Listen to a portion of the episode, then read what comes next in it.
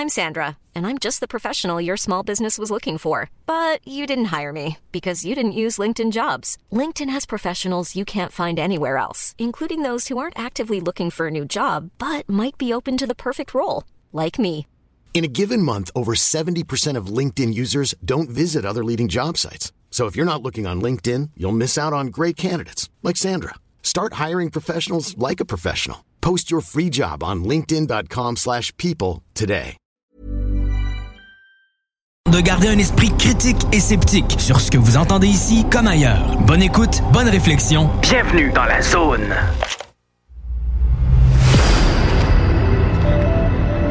OVNI, phénomènes inexpliqués, témoignages, lumières étranges ou observations, zone parallèle, un lien avec l'inconnu.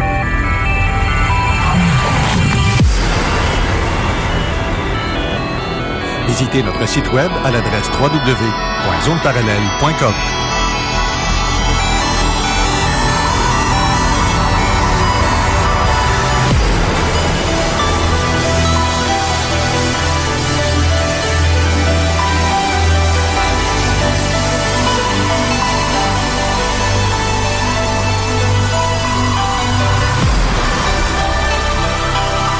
Voici Carole. Bon samedi à vous tous et toutes et bienvenue dans la zone parallèle. Bonjour Steve Zuniga. Allô, comment ça va? Ça va bien. Passez une belle semaine. Très, très, fort occupé. J'ai vraiment beaucoup de travail. Ben, je sais que toi aussi, là. Oui, pas mal. Remarque, toi, tu fais comme 60, 70 heures semaine de ce temps-ci. Ben, je cours à droite puis à gauche sur un paquet d'affaires que j'ai j'ai regardé en même temps. Euh, tu sais, on a eu le, le, le, le côté du euh, sommet, euh, du côté Garpan, là, le, le sommet qu'on a fait. fun. ouais. Euh, Tout en anglais, là? Oui, exactement. Où ce qu'on a fait une petite pub en anglais, justement. Je- oui, que j'ai essayé. Bon, Hey, c'est- c'est déjà... j'ai euh, vraiment, j'ai vraiment le cerveau pas là dans ce temps-là. Moi, faut que je me, me mette ma main dans ma tête. Que, Non, c'est ça. Puis tu sais, même moi, là, j'ai j'ai un peu plus l'habitude de parler anglais, puis euh, ça prend au moins euh, deux, trois minutes avant que le switch se fasse. C'est ça. Puis que ça puisse euh, sortir un peu plus fluide, mais même à ça. C'est ça. Yes, no toaster, là, ça, ça va bien euh, parce que on, on le dit souvent. Mais sinon, euh, j'ai- déjà parlé plus que ça en anglais. Mais c'est pour ça que le monde m'envoie des affaires des fois. Je reçois des tonnes et des tonnes de messages en privé sur Messenger que j'ai pas le temps de tout vous lire. Des fois, je, je vois que vous m'avez écrit, mais je peux pas vous répondre parce que j'en ai euh, plein plein. Puis souvent, on m'envoie souvent les mêmes Moses d'affaires. Fait que je, je commande plus ou moins. J'ai pas vraiment le temps non plus, là. Effectivement, je voulais t'en parler, justement. De, de, de. Le monde qui envoie des vidéos qu'on a déjà écoutées. Ah, ben oui. ah, ça, mais, on, Mais- parce qu'on c'est, très. euh, Ben, tu sais, il y a des sujets que ça fait au moins deux ans que je suis au courant, là. Fait que, tu sais, le monde... Tu sais, ce qui est drôle, c'est que les gens qui m'envoient les vidéos, je parle pas pour toi nécessairement, mais pour d'autres personnes, euh, c'est tous des gens à qui je leur en avais déjà parlé il y a deux ans, puis j'ai passé pour un malade, là. ben, tu l'es aussi. Mais tu sais, c'est parce que là, c'est aujourd'hui, c'est eux autres mêmes qui m'envoient une, une vidéo qui confirme l'information que je leur avais déjà parlé il y a deux ans environ. Ce qui était pas annoncé, c'est que René Chabot était aussi en studio, puis il rit, puis il gros oui. Une belle grosse affirmation, n'est-ce pas, René? Eh oui, je me suis éloigné tout de suite. De toute façon, avec nos petits plexiglas, puis euh, nos, nos vitrines, comme Oui, on, se sent assez séparés dans, nos- dans notre euh, ensemble. Ouais, mais au moins on se voit la face. Ben oui. C'est- bon, c'est Ben très oui. très bon. Ben au moins on se protège aussi, fait que le monde ne pourra pas dire qu'à CGND on se protège pas. C'est même les micros sont Mais- nettoyés, tout est regarde, C'est- toujours tout propre ici. Ferais euh, quasiment une suggestion à Guillaume de, de mettre des crayons feutres, là, tu sais, pour écrire ces tableaux blancs. Là. On a des beaux tableaux là, transparents pour s'écrire des messages entre nous autres. Arrête, je vais mettre des petits rideaux. des petits rideaux, des stars. bon, ben parmi tous les, les, les trucs que, que je parlais tantôt qu'on a reçus, il y a euh, Trust My Science qui a écrit, euh, en fait, c'est euh, Julien Claude, Claudet, je ne sais pas si ça se dit de même, qui a écrit le 11 décembre un article qui s'intitule Les astronomes découvrent une autoroute cosmique permettant un voyage rapide dans l'espace. Est-ce que tu as vu passer ça? J'ai vu passer ça, j'ai lu ça un peu en diagonale. Euh, je me suis surtout fié au côté titre, mais tu sais, c'est on, on c'est des articles qui viennent confirmer des affaires qui étaient déjà sorties Ben en oui. télésérie. ça va nous rappeler la porte des étoiles. Ben Euh, mais tu sais, comment je pourrais te dire ça? Tu connais le dicton, ben, c'est pas un dicton, mais tu sais, tout ce qui est en haut est comme ce qui est en bas. Euh, tu sais, on a des courants, des, des courants marins, euh, chauds, froids, Exactement. à travers la planète. Puis, il y en aurait pas au niveau euh, spatial avec des courants. Ben, je me dis que si une planète se déplace si rapidement, pourquoi qu'elle ferait pas un genre de courant d'air, justement? Ben, tu sais, Un à, la- courant, à à la multitude, en plus de systèmes solaires qu'il y a dans l'univers, il y en a pas juste un seul, puis tu sais, c'est- tellement immense. Euh, tout mouvement va entraîner des, des, des, des vagues, là. Fait que, Ben, regarde, je vais juste te lire le début de l'article, qui dit, dans un article étonnant, ça m'étonne, euh, des astronomes découvrent, euh, décrivent la découverte de structures invisibles générées par les interactions gravitationnelles au sein de systèmes solaires. Elles pourraient agir comme un réseau d'autoroutes de l'espace en permettant le déplacement homme rapide d'objets. Des structures euh, pourraient être exploitées pour euh, des missions d'exploitation spatiale ainsi que l'étude des astéroïdes, bon, tu le dire, et des comètes. Donc, vous irez lire l'article, je l'ai mis d'ailleurs sur Zone Parallèle. Mais euh, René, tu as de l'air à vouloir interagir. Oui, à- oui, parce que suite à ce que tu as publié ça, moi, j'ai rentré tout de suite en communication avec Elmira. Vous vous souvenez d'Elmira oui, oui. Qui, a- qui avait vu c'était les, les fameuses portes, les tunnels, tout ça. Puis là, elle m'a écrit quelque chose, puis tout de suite, j'ai fait « Wow, merci ». Elle m'a marqué Allô René, oui, ça pourrait être similaire au fameux tunnel de ma deuxième EMI qui, lorsqu'on le traverse, est extrêmement rapide. Il y a aussi les tunnels de l'astral et les tunnels blancs, beaucoup plus rapides, qui mènent aux dimensions supérieures. Un autre type de tunnel sont les trous noirs qui sont différents, qui, wow, mon téléphone vient de fermer tout d'un coup, qui euh, n'émettent aucune lumière et qui, je crois, nous mènent à d'autres univers parallèles. Effet Mandela. J'ai pas mal flippé lorsque j'ai traversé ceux-ci. C'était pas très rassurant. En quelques mots, ce qui est en haut est comme ce qui est en bas. Il y a des petites routes de campagne, des routes, des boulevards, des autoroutes, etc. J'ai fait wow. Hey, wow, Parce qu'elle elle les a vus, hein. La matrice, elle est allée jouer dedans, là. Ben, c'est ça. Ben, pas- elle n'est pas la seule, hein. Non. Puis, tu sais, j'ai. ça, va juste me permettre de fermer ma parenthèse parce que j'ai utilisé exactement la même chose. Ce qui est en haut et comme ce qui est en bas. Euh, tu sais, ce qu'on ce qu'on voit au niveau de la mer, euh, tu sais, je parlais tantôt des courants marins chauds et froids. Euh, tu sais, on a déjà des tortues qui voyagent à travers ces courants-là là, pour, pour traverser, euh, tu sais, quasiment d'un bout à l'autre la planète dans des temps records. C'est juste à cause des courants qui savent s'en servir. Fait que c'est la même chose au niveau au niveau spatial. Oui, puis tu sais, quand que je, vous ai raconté l'année passée, quand ma, grande amie Carole Gartin est décédée, que Dieu ait son âme, façon de parler, hein. Euh, mais euh, genre que un moment donné, j'ai dit là, Carole, là, ça faisait une couple de semaines qu'elle était partie. J'ai dit là, il faudra que tu viennes me parler. Parce que moi, je veux savoir comment est-ce que tu es en haut, là? Qu'est-ce qui se passe? Qu'est-ce que tu vois? Et dans elle m'a carrément dit, et ça, c'est pas un rêve, là. C'est vraiment euh, une réalité dans ma tête et dans mon cœur, dans mon âme. Et elle me disait qu'elle devait passer par des tubes. Pas un tunnel. Elle m'a dit un tube. C'était étroit, c'était rapide. Puis quand elle passait dedans, elle pouvait voyager d'un endroit à l'autre rapidement. Puis que c'était plein de petites, comme des petites étoiles, des petites lumières, des petites billes lumineuses tout le tour. Et que ça passait vite, comme dans les films de Star Trek. Contact et Contact, ouais, c'est ça. Puis elle me dit ça. Moi, C'est la première fois que j'entendais quelqu'un s'exprimer en me disant un tube.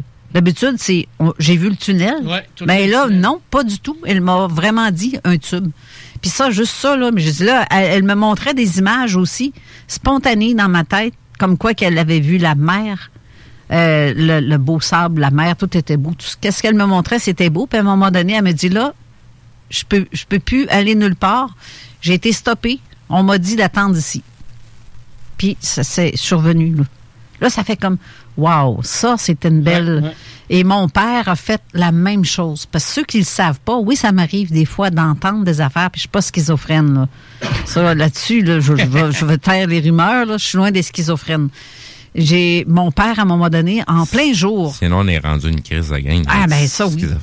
C'est en plein jour, j'étais sur la route avec mon conjoint, puis à un moment donné, ça a fait comme mon père, il, il- il a comme apparu là, puis il me parlait, puis il me disait lui, euh, je, je crois que je n'en ai déjà parlé justement en ondes dans une autre émission ce printemps, puis il me disait que la- c'est ce qui est de l'autre côté, c'est plus vaste et compliqué qu'on peut s'imaginer et que c'est loin d'être comme ce qu'il a toujours appris dans la religion. Et mon père était très catholique, pratiquant, chevalier de colon, club optimiste, puis tous ces gugus-là, là, il était vraiment d'une personne qui se donnait corps et âme. Mais il dit tout ce qui était écrit dans la Bible, c'était pas tout à fait ce que lui a vu quand il est traversé de l'autre côté. Mais il m'a dit aussi, t'es dans le bon chemin, t'es exactement où est-ce qu'il faut que tu sois. Continue, je suis fier de toi. Ta mentalité, c'est exactement ça qui se passe.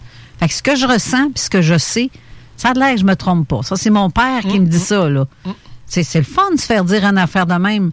Mais je, je- ben, de moi, je le sais que c'est comme ça. Quand je dis quelque chose ou que je sens quelque chose, puis c'est tellement intense, tu vibres. Tu peux pas faire autrement que, que ça. Mais, tu sais, je je vais juste dire ça comme ça, une parenthèse. Quand tu penses que l'Église catholique fait la promotion de la réincarnation et ainsi de suite, mais dès que tu dis à certains de ces êtres-là que tu parles à des anges, des archanges ou des personnes décédées, tout de suite, ils te répondent que tu parles à Satan. tu sais. Ouais. C'est comme de dire quelque chose, mais de faire le contraire. C'est assez étrange. Ouais. Hein? Ça, la c'est- réincarnation existe, mais dès que tu parles à quelqu'un qui est décédé ou des anges, des archanges, oh, tu parles à Satan. C'est impossible que tu parles à. Ben, c'est parce que ça marche pas, là. Ouais. Hein? C'est Tu comprends clair. ce que je veux dire? Ouais, c'est clair. C'est assez direct, là. Mais c'est ça. Là, j'ai un petit souhait d'anniversaire à faire avant qu'on aille à, à entendre le, le- le truc euh, de Jean Lavergne. C'est la fête à Daniel Beauchamp aujourd'hui. Bonne fête. C'est- C'est euh, c'est un auditeur euh, qui est dans la région de Montréal, plus dans le coin de... Oh, je me souviens pas les noms de villes dans ce coin-là. Moi, puis Montréal, là. Je fais juste y penser, puis je me perds. je, connais pas a- assez le- les Il y a un côté sud, un côté nord, puis un côté île. Arrête-toi donc, toi. Ça aurait pris Marilyn Monroe là, pour faire Happy birthday to you. Avec la petite jupe au vent. ouais. Fait que, euh, Daniel, imagine-toi ce que tu veux. Euh, voilà comme tu veux. Là, on, on va recevoir aussi aujourd'hui, il faut absolument que je, je vous dise euh, l'émission, en fait. C'est le docteur Gaétan Brouillard qu'on va voir au téléphone dans à peu près, je dirais vers midi et demi, un an moins 25, dans ces coins-là, pour le reste de l'émission. Donc, ça va être très intéressant. Vous l'avez vu d'ailleurs à Denis Lévesque à deux reprises parce que cette semaine, il est retourné. Mais là, euh, on l'aura pas seulement qu'une demi-heure ou 20 minutes, mais c'est vraiment une heure et demie à se gâter, puis on a plein de questions à lui poser. Et ça va être vraiment, euh, tu sais, pour un scientifique qui s'intéresse à la vie après la mort, parce que tu parlais de ça tantôt, euh, René, c'est, Oui. je trouve tellement que ça fit tellement, là. Ben oui, ben oui. C'est pour ça que je suis ici. Là. Ouais, c'est ça. J'ai bien hâte de, de vous le faire entendre, ben, qu'on discute ensemble. Mais dans les médias, on va aller euh, vers la chronique de Jean Lavergne avec l'OVNI Show. Exactement. Fait qu'on va là, drette là, puis on revient tout de suite après. Après ça, ça va être la pause publicitaire et on rejoint le docteur Brouillard.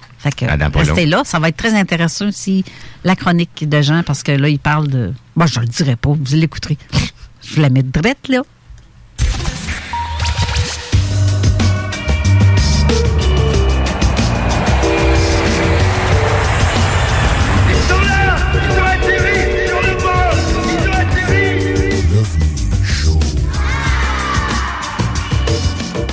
Bonjour tout le monde et bienvenue cette semaine encore une fois dans la chronique L'OVNI Show dans Zone Parallèle. Mon nom est Jean Lavergne et ça me fait plaisir de venir ouvrir une petite fenêtre ufologique dans l'émission de Carole Lozé toutes les deux semaines.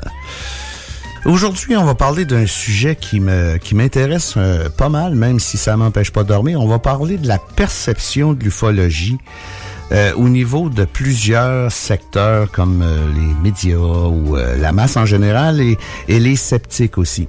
Parce que généralement, la façon dont l'ufologie va être perçue pour les gens qui sont, on peut dire, à l'extérieur, euh, ça va se passer au niveau d'une croyance. L'ufologie, c'est pas une croyance.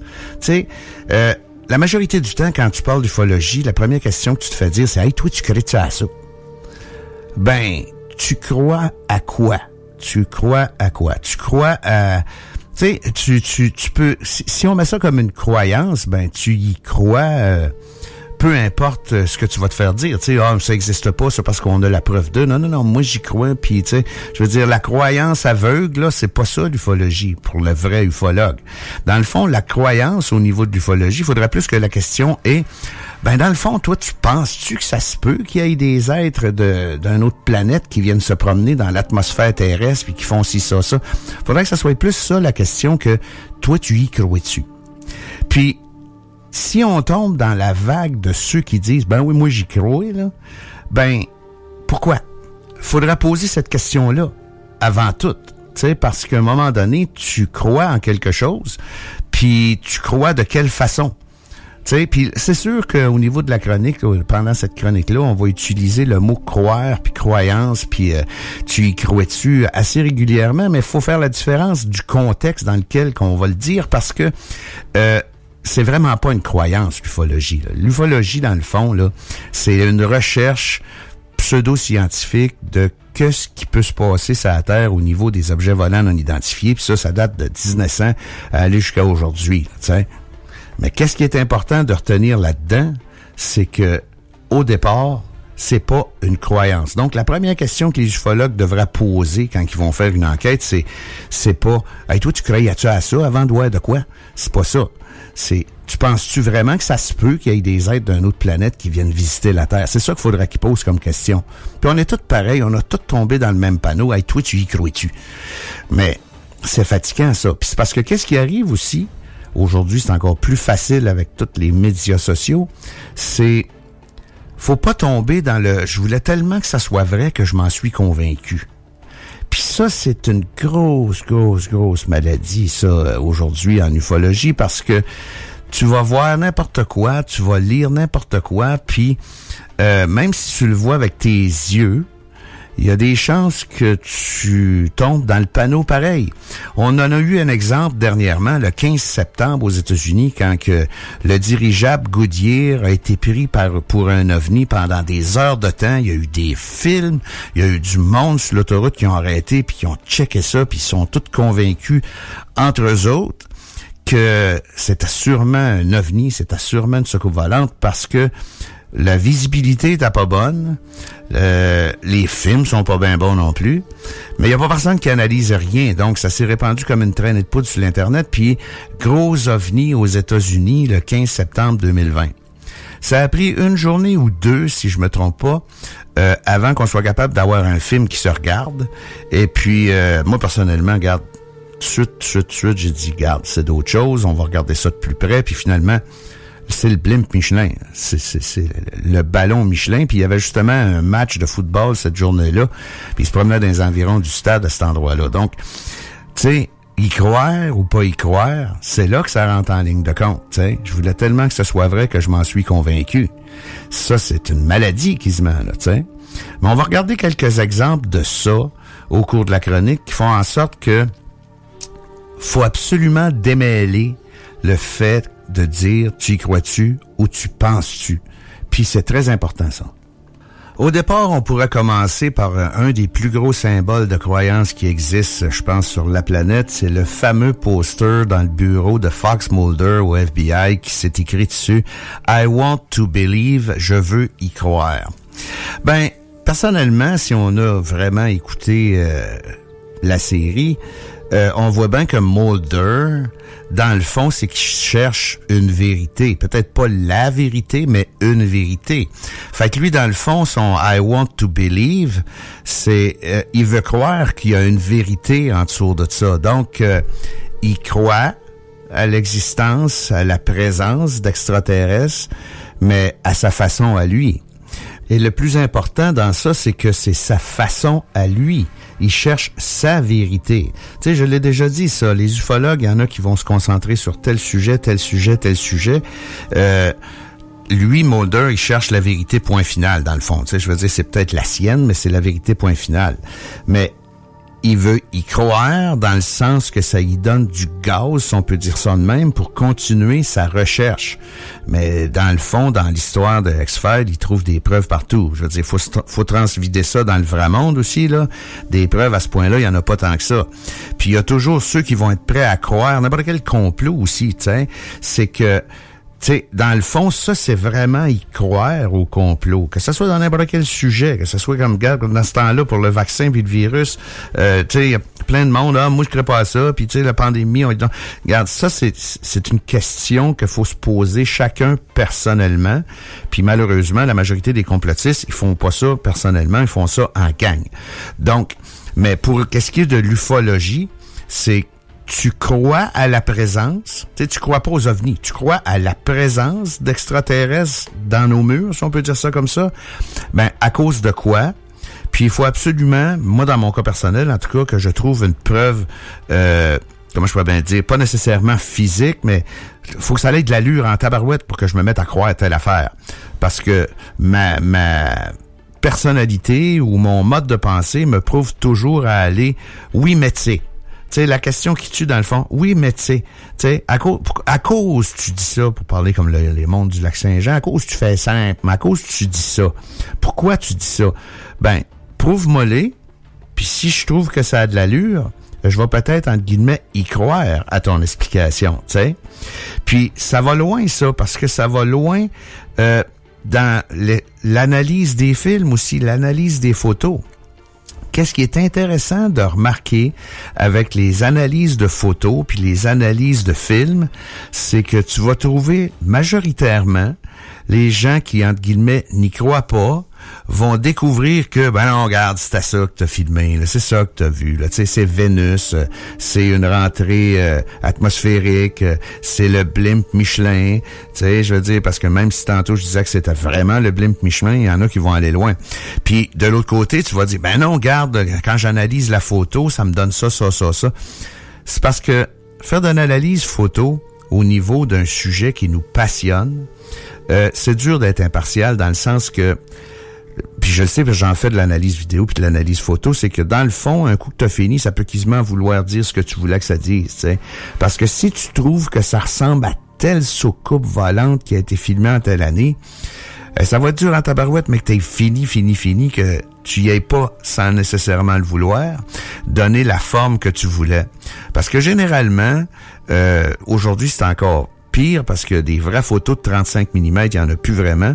On a tout le temps des photos de téléphone pris à la hâte ou des films de téléphone pris à la hâte, puis la, la pixelisation, même si ah mon téléphone est bon, il y a toujours un gros degré de pixelisation, puis la majorité du temps l'objet à analyser, c'est style un petit point noir dans le coin en haut à gauche, faut que tu grossisses des millions de fois pour être capable de voir de quoi. Puis 99,9% du temps, euh, ça va être une tâche, ça sera rien d'autre.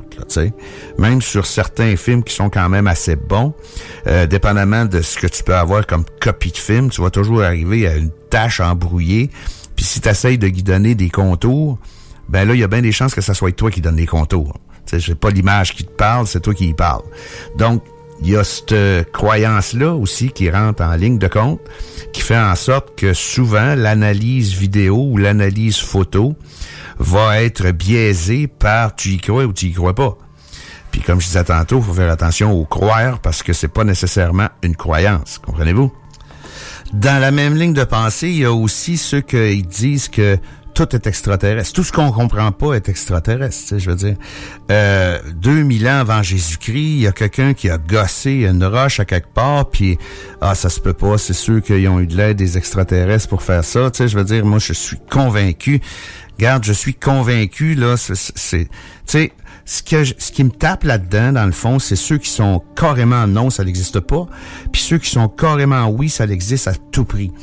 Ce qui est intéressant dans la recherche ufologique, c'est de trouver ce que c'est, ce qu'ils font, puis d'où ce qu'ils viennent, mais ça, regarde, on verra. Mais ce que je veux dire, c'est que c'est pas parce qu'on découvre quelque chose dont on ne connaît pas nécessairement la provenance que c'est automatiquement extraterrestre.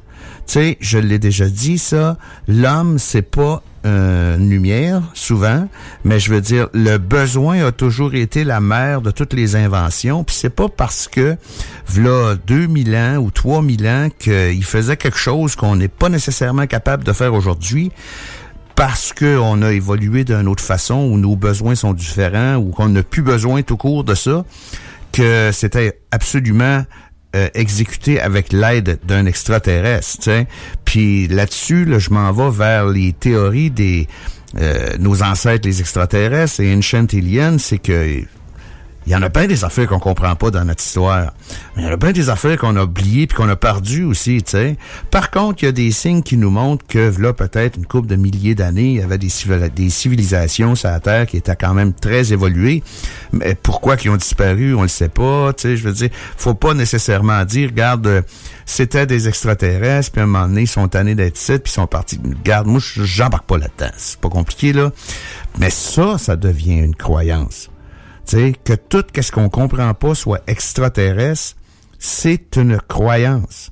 Puis c'est pas s'enligner vers la recherche euh, pure et simple d'un phénomène qu'on comprend pas, ça. Tu sais, si aussitôt qu'on découvre de quoi qui est un peu, qui sort un peu de l'ordinaire puis qu'on comprend pas, on attribue ça directement à une présence extraterrestre, il y en a même pas de débat, il y en a même plus de recherche, tu sais, je veux dire, c'est, ah, ok, gars, on comprend pas ça, regarde, ok, ça c'est extraterrestre.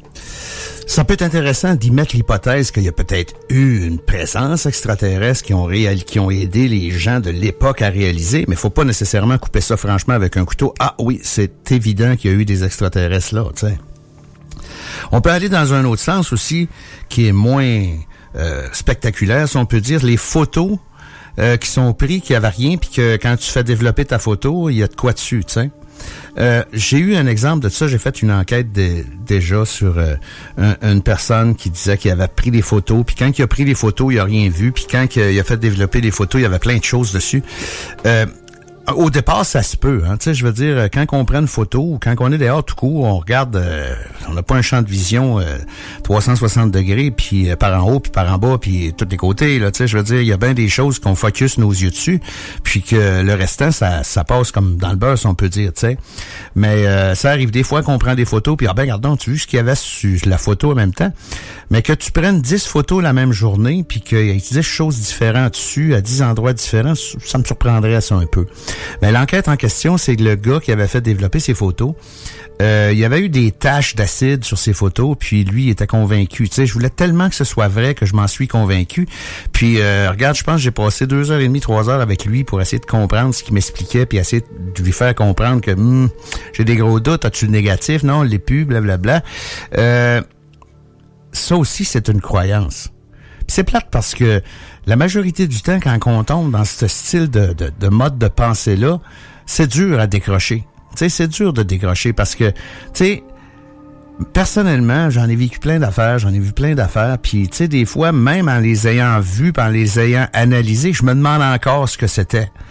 Tu sais, moi, je suis carrément de l'autre bord, tu sais, je veux dire, euh, je voulais tellement que ça soit vrai que je veux savoir si c'est vrai au lieu de dire que je m'en suis convaincu, tu sais.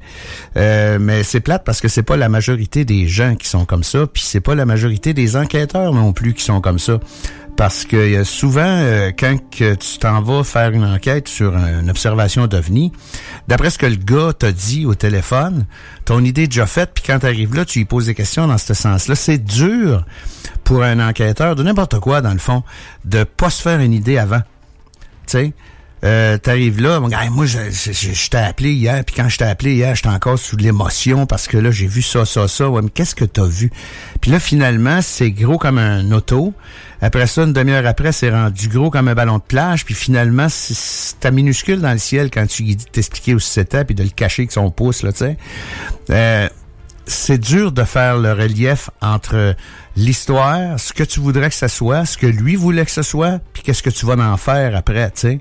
Puis c'est là qu'on tombe encore dans le niveau du tu y crois-tu, là. Tu sais, tu y croyais-tu avant de voir ça? Parce que dépendamment de la réponse du gars, puis dépendamment si le gars, il a 46 vidéos d'extraterrestres dans sa bibliothèque de films, euh, un peu dans le même genre que le gars tantôt que je disais qu'il avait photographié euh, rien, puis que finalement il avait de quoi sa photo, lui il était influencé totalement par tout le cinéma, la documentaire et compagnie. Là, tu je veux dire, c'est c'est dur de se faire une idée franche du phénomène, puis de s'en tenir à ça. Tu sais, c'est ça que je disais. Ceux qui sont convaincus que ça n'existe pas, ils sont carrément de l'autre bord. Puis ceux qui sont convaincus que ça existe à tout prix, eux aussi sont carrément de l'autre bord. Moi, j'essaie personnellement d'être plus dans le milieu.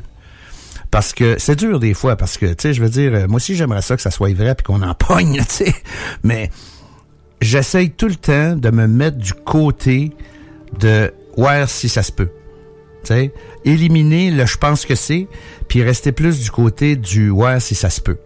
Mais ça, regarde, je sais pas, il euh, y a beaucoup de gens qui m'ont dit que j'avais toujours la question qui tue quand c'est le temps d'interviewer quelqu'un parce que euh, j'essaye pas nécessairement de débâtir le patente, mais je veux dire, j'essaye de comprendre pourquoi ils pensent de cette façon-là, puis qu'est-ce qui les a amenés à penser de cette façon-là. Puis c'est ce qui m'amène à penser qu'il faut absolument décrocher du mot tu y crois-tu, tu y croyais-tu. C'est pas une croyance l'ufologie. Sur ce, c'est ce qui met fin à ma petite chronique de cette semaine dans l'émission de Carole. Je vous rappelle que si vous voulez me laisser des questions ou commentaires, vous pouvez passer par l'émission Zone Parallèle ou m'écrire directement au www.digifilm.ca. Ça me fait toujours plaisir de lire vos commentaires et de répondre à vos questions. Donc, euh, merci beaucoup tout le monde et on se revoit dans une prochaine chronique de Love Me Show dans Zone Parallèle.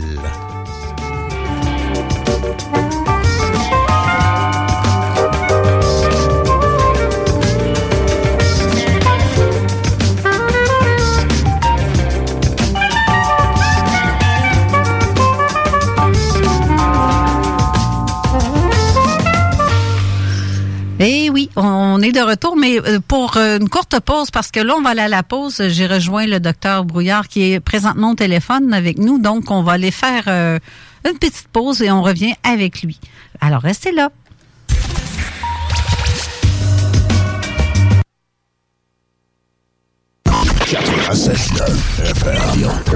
Radio. Item Construction et Rénovation. Item est une équipe prête à réaliser votre projet de rénovation ou de construction résidentielle.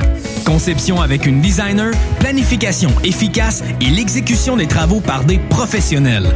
Item vous accompagnera pour un vrai projet clé en main de A à Z. Peu importe l'ampleur de votre projet, que ce soit pour une rénovation, un agrandissement, un ajout d'étage ou un garage, Item saura vous guider et vous conseiller afin de concrétiser avec succès votre projet. Pour un projet clé en main à un seul endroit, contactez Item au 88 454 88 34 ou visitez itemconstruction.com. Tous les dimanches, 3h PM, on donne 2750 pièces à CJMD. Même pas 12 pièces pour participer. Aucune loterie avec de meilleures chances de gagner. Point de vente au 969fm.ca, section bingo. 2750 pièces toutes les semaines, seulement avec CJMD. Psst, hey! Tous les dimanches, 3h PM, on donne 2750 pièces à CJMD. Même pas 12 pièces pour participer. Aucune loterie avec de meilleures chances de gagner. Point de vente au 969fm.ca, section bingo.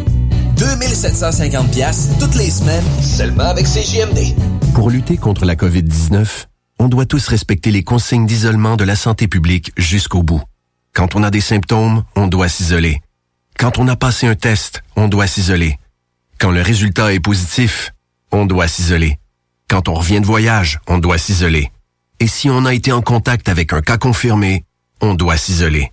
S'isoler, c'est sérieux. S'il vous plaît, faites-le. Information sur québec.ca oblique isolement. Un message du gouvernement du Québec. Lévisiennes et Lévisiens, illuminez les vies. Décorez votre résidence ou votre commerce afin d'égayer tous les quartiers. Une couronne ou un sapin, l'important est de créer une ambiance féerique. Prix de participation à gagner. Détails au ville.levy.qc.ca. Barre oblique, illumine Lévis. Le 12 décembre, la guignolée du docteur Julien à Lévis se réinvente. Passez au service de dons à l'auto sécuritaire installé dans le stationnement des Galeries Chagnon.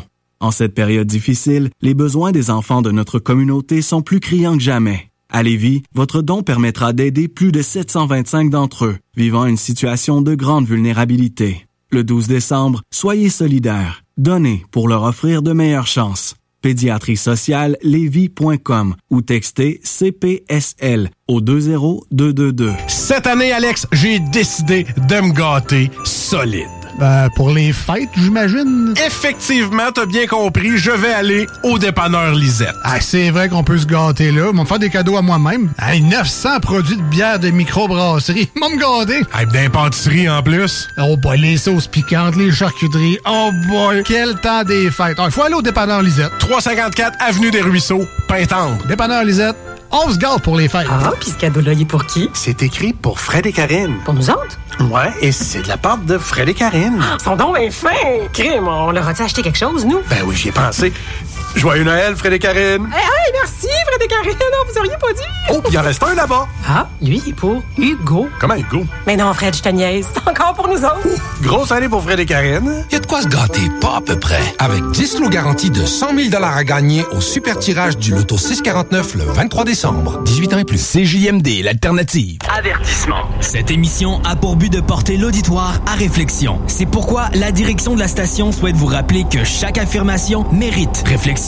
Il ne faut rien prendre comme vérité simplement parce que c'est dit, car tout ceci demeure des théories ou la perception de chacun. Nous vous recommandons de garder un esprit critique et sceptique sur ce que vous entendez ici comme ailleurs. Bonne écoute, bonne réflexion. Bienvenue dans la zone.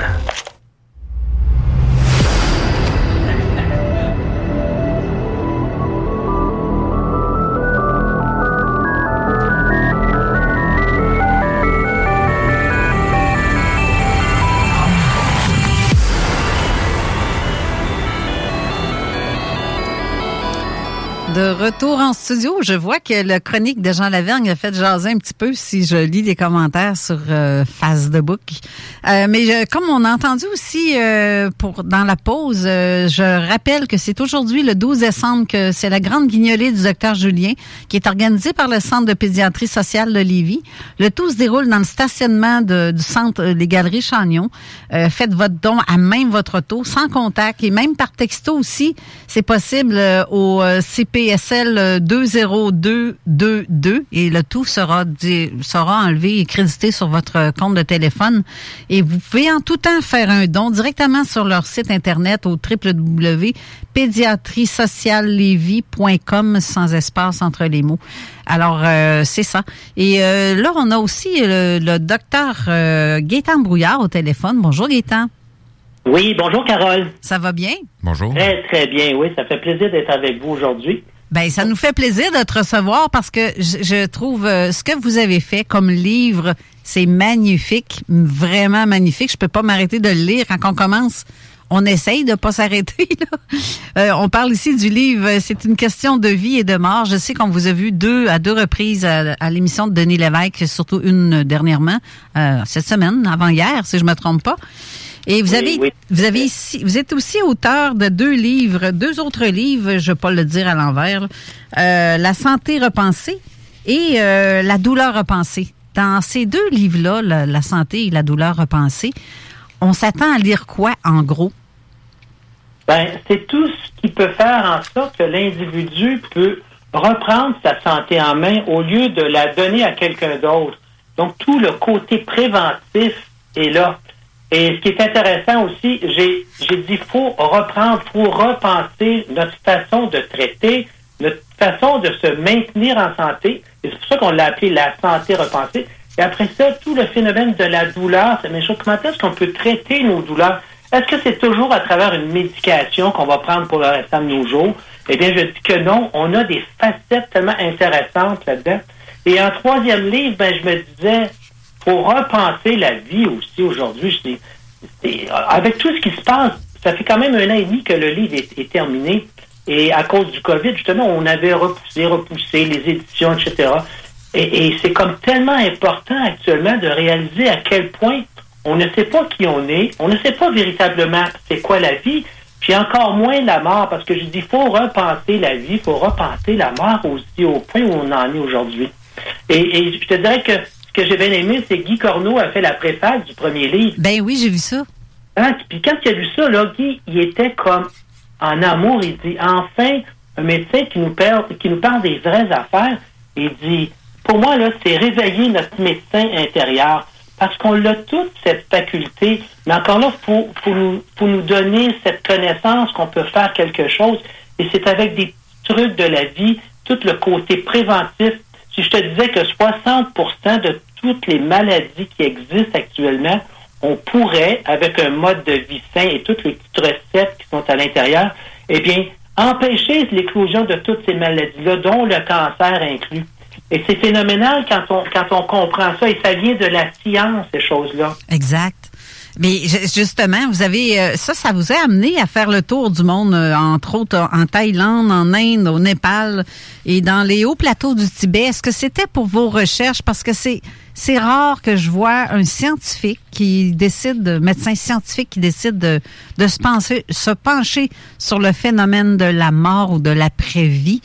Puis ça, ça m'a comme subjugué quand je vous ai vu à Denis Lévesque euh, la première fois. Ça m'a comme aïe aïe. Tout ce que vous dites, c'est ce que je pense et c'est ce que je je, je, je suis bouche bée. Ben, ben Carole, euh, tu as raison là-dessus. C'est qu'en tant que médecin, j'avais pas le choix d'être confronté avec des gens qui mouraient et des enfants qui mouraient, là, qui m'arrivaient de. Et qui, tout ce que je pouvais faire à un moment donné, c'est constater le décès et avertir des fois les parents de ce qui venait de se passer, parenté, etc. Donc, j'étais confronté constamment dans une salle d'urgence, parce que je travaillais à la plus grosse urgence de Montréal à l'époque, à l'hôpital Maisonneuve, avec des gens, euh, soit que je réanimais, et tant mieux lorsque ça fonctionnait, mais parfois, la triste conclusion, c'est que fallait, con- fallait constater le décès. Et comment le dire? Et j'avoue que je restais des fois dans la salle tout seul, et là, la personne venait de... On, on mettait le drap et j'étais seul avec elle, et je commençais à me poser des questions. Mais c'est, qu'est-ce qui arrive? Est-ce que, est-ce que tout se finit aussi bêtement que la mort du corps? Est-ce que cette partie de chair qui finalement a rendu vie, est-ce que la vie s'arrête là? Ça serait, à mon avis, euh, totalement absurde de penser, lorsque le corps se termine, lorsque le corps euh, euh, nous laisse, que la partie, une partie immortelle de nous pourrait également continuer sur d'autres plans. Parce que sinon, à mon avis, la vie devient insensée. C'est pas vrai que la vie se termine avec simplement la de chair qui un jour va pourrir. Ça n'a aucun sens. Ça n'a aucun sens.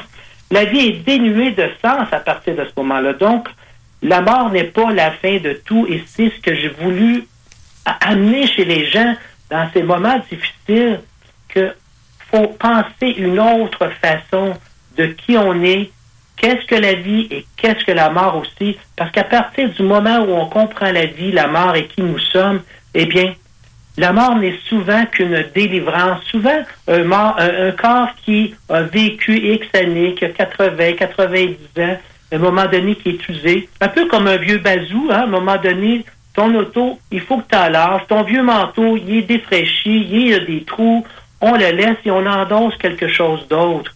Eh bien, le corps est un peu pareil. Le corps endosse une partie de notre être immortel. Pour moi, c'est évident.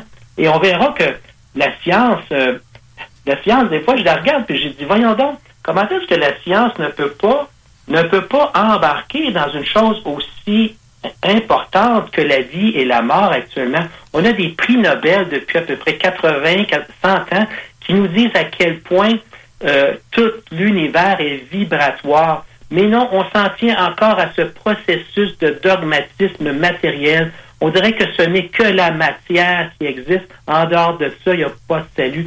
Mais non, mais non, c'est. On, a les preuves aujourd'hui scientifiques de ça. Et, je, suis content d'une émission comme la vôtre. J'écoutais tout à l'heure des choses insolites. Mais parler de la vie puis de la mort, c'est pas les choses insolites. C'est c'est bien quelque chose d'important qui nous parle et qui on devrait s'intéresser à ça dès le début. Tu parlais des voyages que j'ai faits au, au Népal, euh, au Tibet, etc., en Inde. Eh bien, je te dirais que là-bas, même les jeunes moines tibétains, dès l'âge de 10 ans, on parle de la mort. Tu sais, on parle de la mort aux enfants. Ici, la mort, on la cache, on l'occulte. On n'en parle pas. C'est Même pas aux médecins. Même en tant que médecin, on m'a jamais appris c'était quoi la mort. On m'a appris à sauver la vie, mais c'était tout. Mais à un moment donné, il faut réaliser c'est quoi la mort. C'est tellement important. Et le monde serait tellement différent et tellement plus heureux le jour où on va comprendre ces choses-là.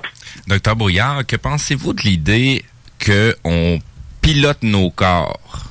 Oui, on pilote nos corps, oui. c'est ouais. vraiment une question de symbiose qu'on doit parvenir entre ce qu'on est, euh, la divinité qu'on est et le, le- le- la carcasse qu'on a à animer. Oui, tout à fait. Et, et tu dis bien, hein, on pilote. Fait que, le- au fond, le corps humain, c'est un peu comme la voiture dans laquelle on, en- on, on, on- embarque et, et qu'on va conduire. À un moment donné, à force d'être toujours dedans, on a eu on a l'impression qu'on fait que qu'on est rendu l'auto finalement. Ben non, c'est pas vrai, c'est nous qui conduisons. Mais là, malheureusement, on est rendu que c'est l'auto qui conduit, même le conducteur. On connaît toutes nos habitudes. C'est peut-être ce que les intelligences artificielles vont créer l'heure. La voiture va savoir exactement tes goûts. Et surprenant, tu vas embarquer dans ta voiture, puis elle va t'amener peut-être euh, voir ta blonde, mais c'était pas cette journée-là que tu devais faire ça. Mais c'est comme si, à un moment donné, on organise la vie toujours selon le côté matériel des choses. C'est le, co- le côté transhumanisme aussi qui commence à se dessiner de plus en plus dans l'horizon.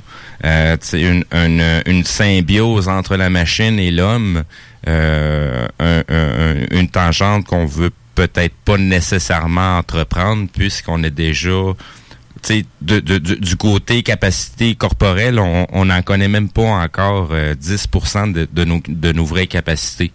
On est- oui, tout à fait. hein. C'est connu que le cerveau ne fonctionne qu'à, on on dit à peu près 3 à 5 mais, mais, mais encore pire, même un organe qu'on appelle le cœur humain, le corps, le cœur humain, eh bien, on dit que c'est une pompe. Mais là, on commence à réaliser, ben non, le cœur est au centre de tout le corps.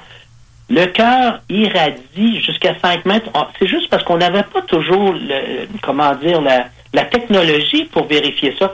Mais le cœur est plus important d'une certaine façon et ressent davantage que le cerveau. On dit que le cœur irradie aujourd'hui jusqu'à 5 mètres tout autour de nous. Ça veut dire, lorsque tu rencontres quelqu'un, c'est pas juste avec les yeux puis l'interprétation fais de la personne qui est devant toi. C'est une partie de toi qu'on appelle le cœur qui rentre en contact avec un autre cœur. Hein? Ça a l'air un peu flyé. Non, pas du tout. C'est pas flyé. C'est exactement ça qu'on. on- C'est vraiment dans ce. de- J'allais vous rajouter l'estomac. J'a- J'allais vous rajouter aussi l'estomac parce qu'il y a autant de neurones dans un estomac qu'il y en a dans un cœur qu'il y en a dans un cerveau. Ben, vous dites. Eh oui, le, le, le cœur, on vient de réaliser, à date, on en a calculé 40 000 euh, neurones dans le cœur. Exactement. On pensait que c'était toutes des cellules contractiles, des cellules musculaires. Mais imagine, le cœur, il a ses ramifications à travers tous les organes. Fait qu'il sait à l'instant, à, à la microseconde, tout ce que tu vois, tout ce que tu entends, le cœur réagit à ça. C'est pas pour rien qu'on on parle de entrer en cohérence cardiaque, parce que on vit presque constamment dans l'incohérence cardiaque. Et c'est l'être humain qui, qui est toute une machine, par contre, là, comparé à l'animal, euh, à cause de son ce que j'appelle son état émotif. Donc, il y a constamment tout ce qu'il pense, toutes les pensées ont une importance sur le rythme cardiaque. Euh, tout ce que tu vois, tout ce que tu entends constamment. Donc, le cœur est au centre de la personne.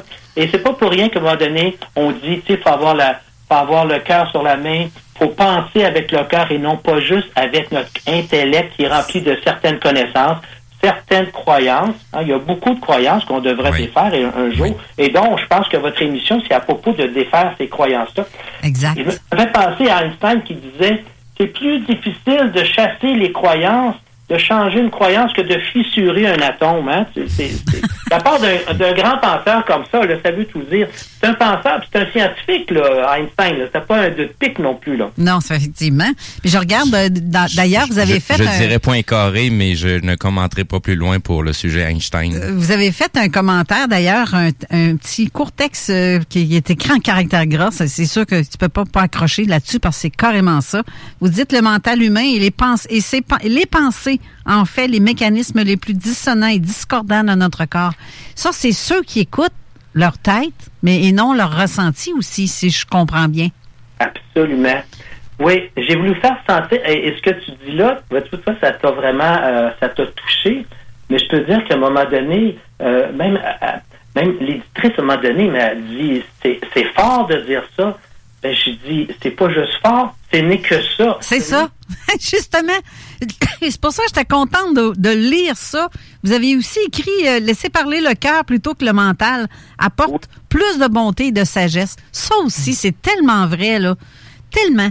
Je, je vous dis, je, je lisais le livre, puis je me dis, mon Dieu, c'est exactement parce que je vous avais écrit, justement, quand on se, on se dis- on discutait par courriel, j'avais commencé à écrire un livre, un deuxième livre, euh, et je parlais carrément de tout ce que vous dites, ou presque.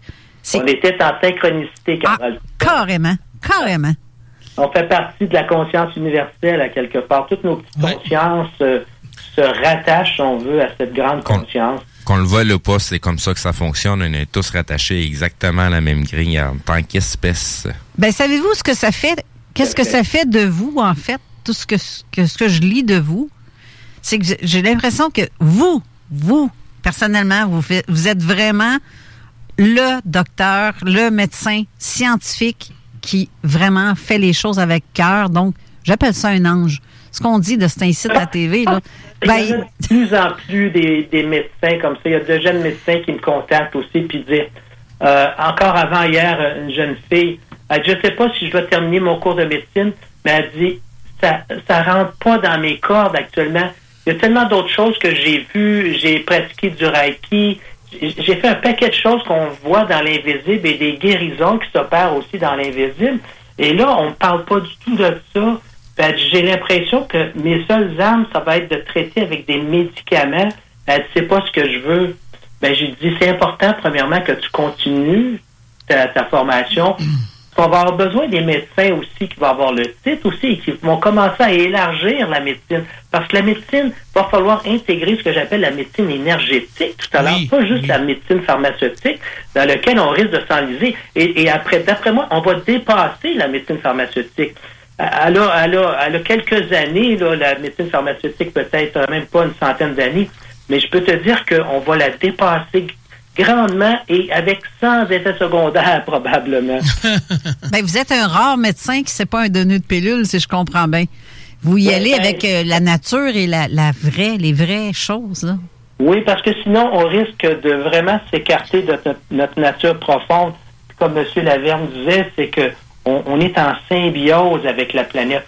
Mais on vit comme si on était des êtres, ont une certaine orgueil, je pense, de l'être On humain. agit en virus présentement. Un méchant virus, ça, oui, ça fait de l'orgueil aussi. Et c'est ça, et on veut comme régler le processus, qu'on s'occupe pas véritablement de pourquoi ça arrive, qui on est véritablement, et tout ce système dans lequel on est interdépendant. La planète le vit, euh, bon, elle, elle vit un grand dérangement, mais l'être humain vit aussi ce grand dérangement. Et on arrive, je pense, à un seuil où il faut faire quelque chose, prendre conscience de tout ce qu'on est en termes de d'appartenance à cette belle planète bleue aussi. On en est responsable aussi. Et le jour où on va la laisser aller, eh bien, c'est nous, une partie de nous que nous allons perdre. Parce que nous ne serons jamais des automates. Mais à quelque part, on a besoin un peu de cette dissonance-là pour être capable de reconnaître qu'on a besoin de se réharmoniser. Ah, bon, ouais, très bon point. Oui, euh, je te dirais qu'il faut, il faut souffrir pour savoir qu'à un moment donné, il faut changer, que notre façon de vivre est peut-être pas la bonne. Oui, Hein? exact. Heureusement, on apprend par la souffrance, ou on peut apprendre par la conscience aussi. Mais j'avoue que l'être humain, euh, en général, euh, il attend, il, il- il attend que ce soit rendu au bout de la corde là, pour comprendre quelque chose. Et là, ça fait mal.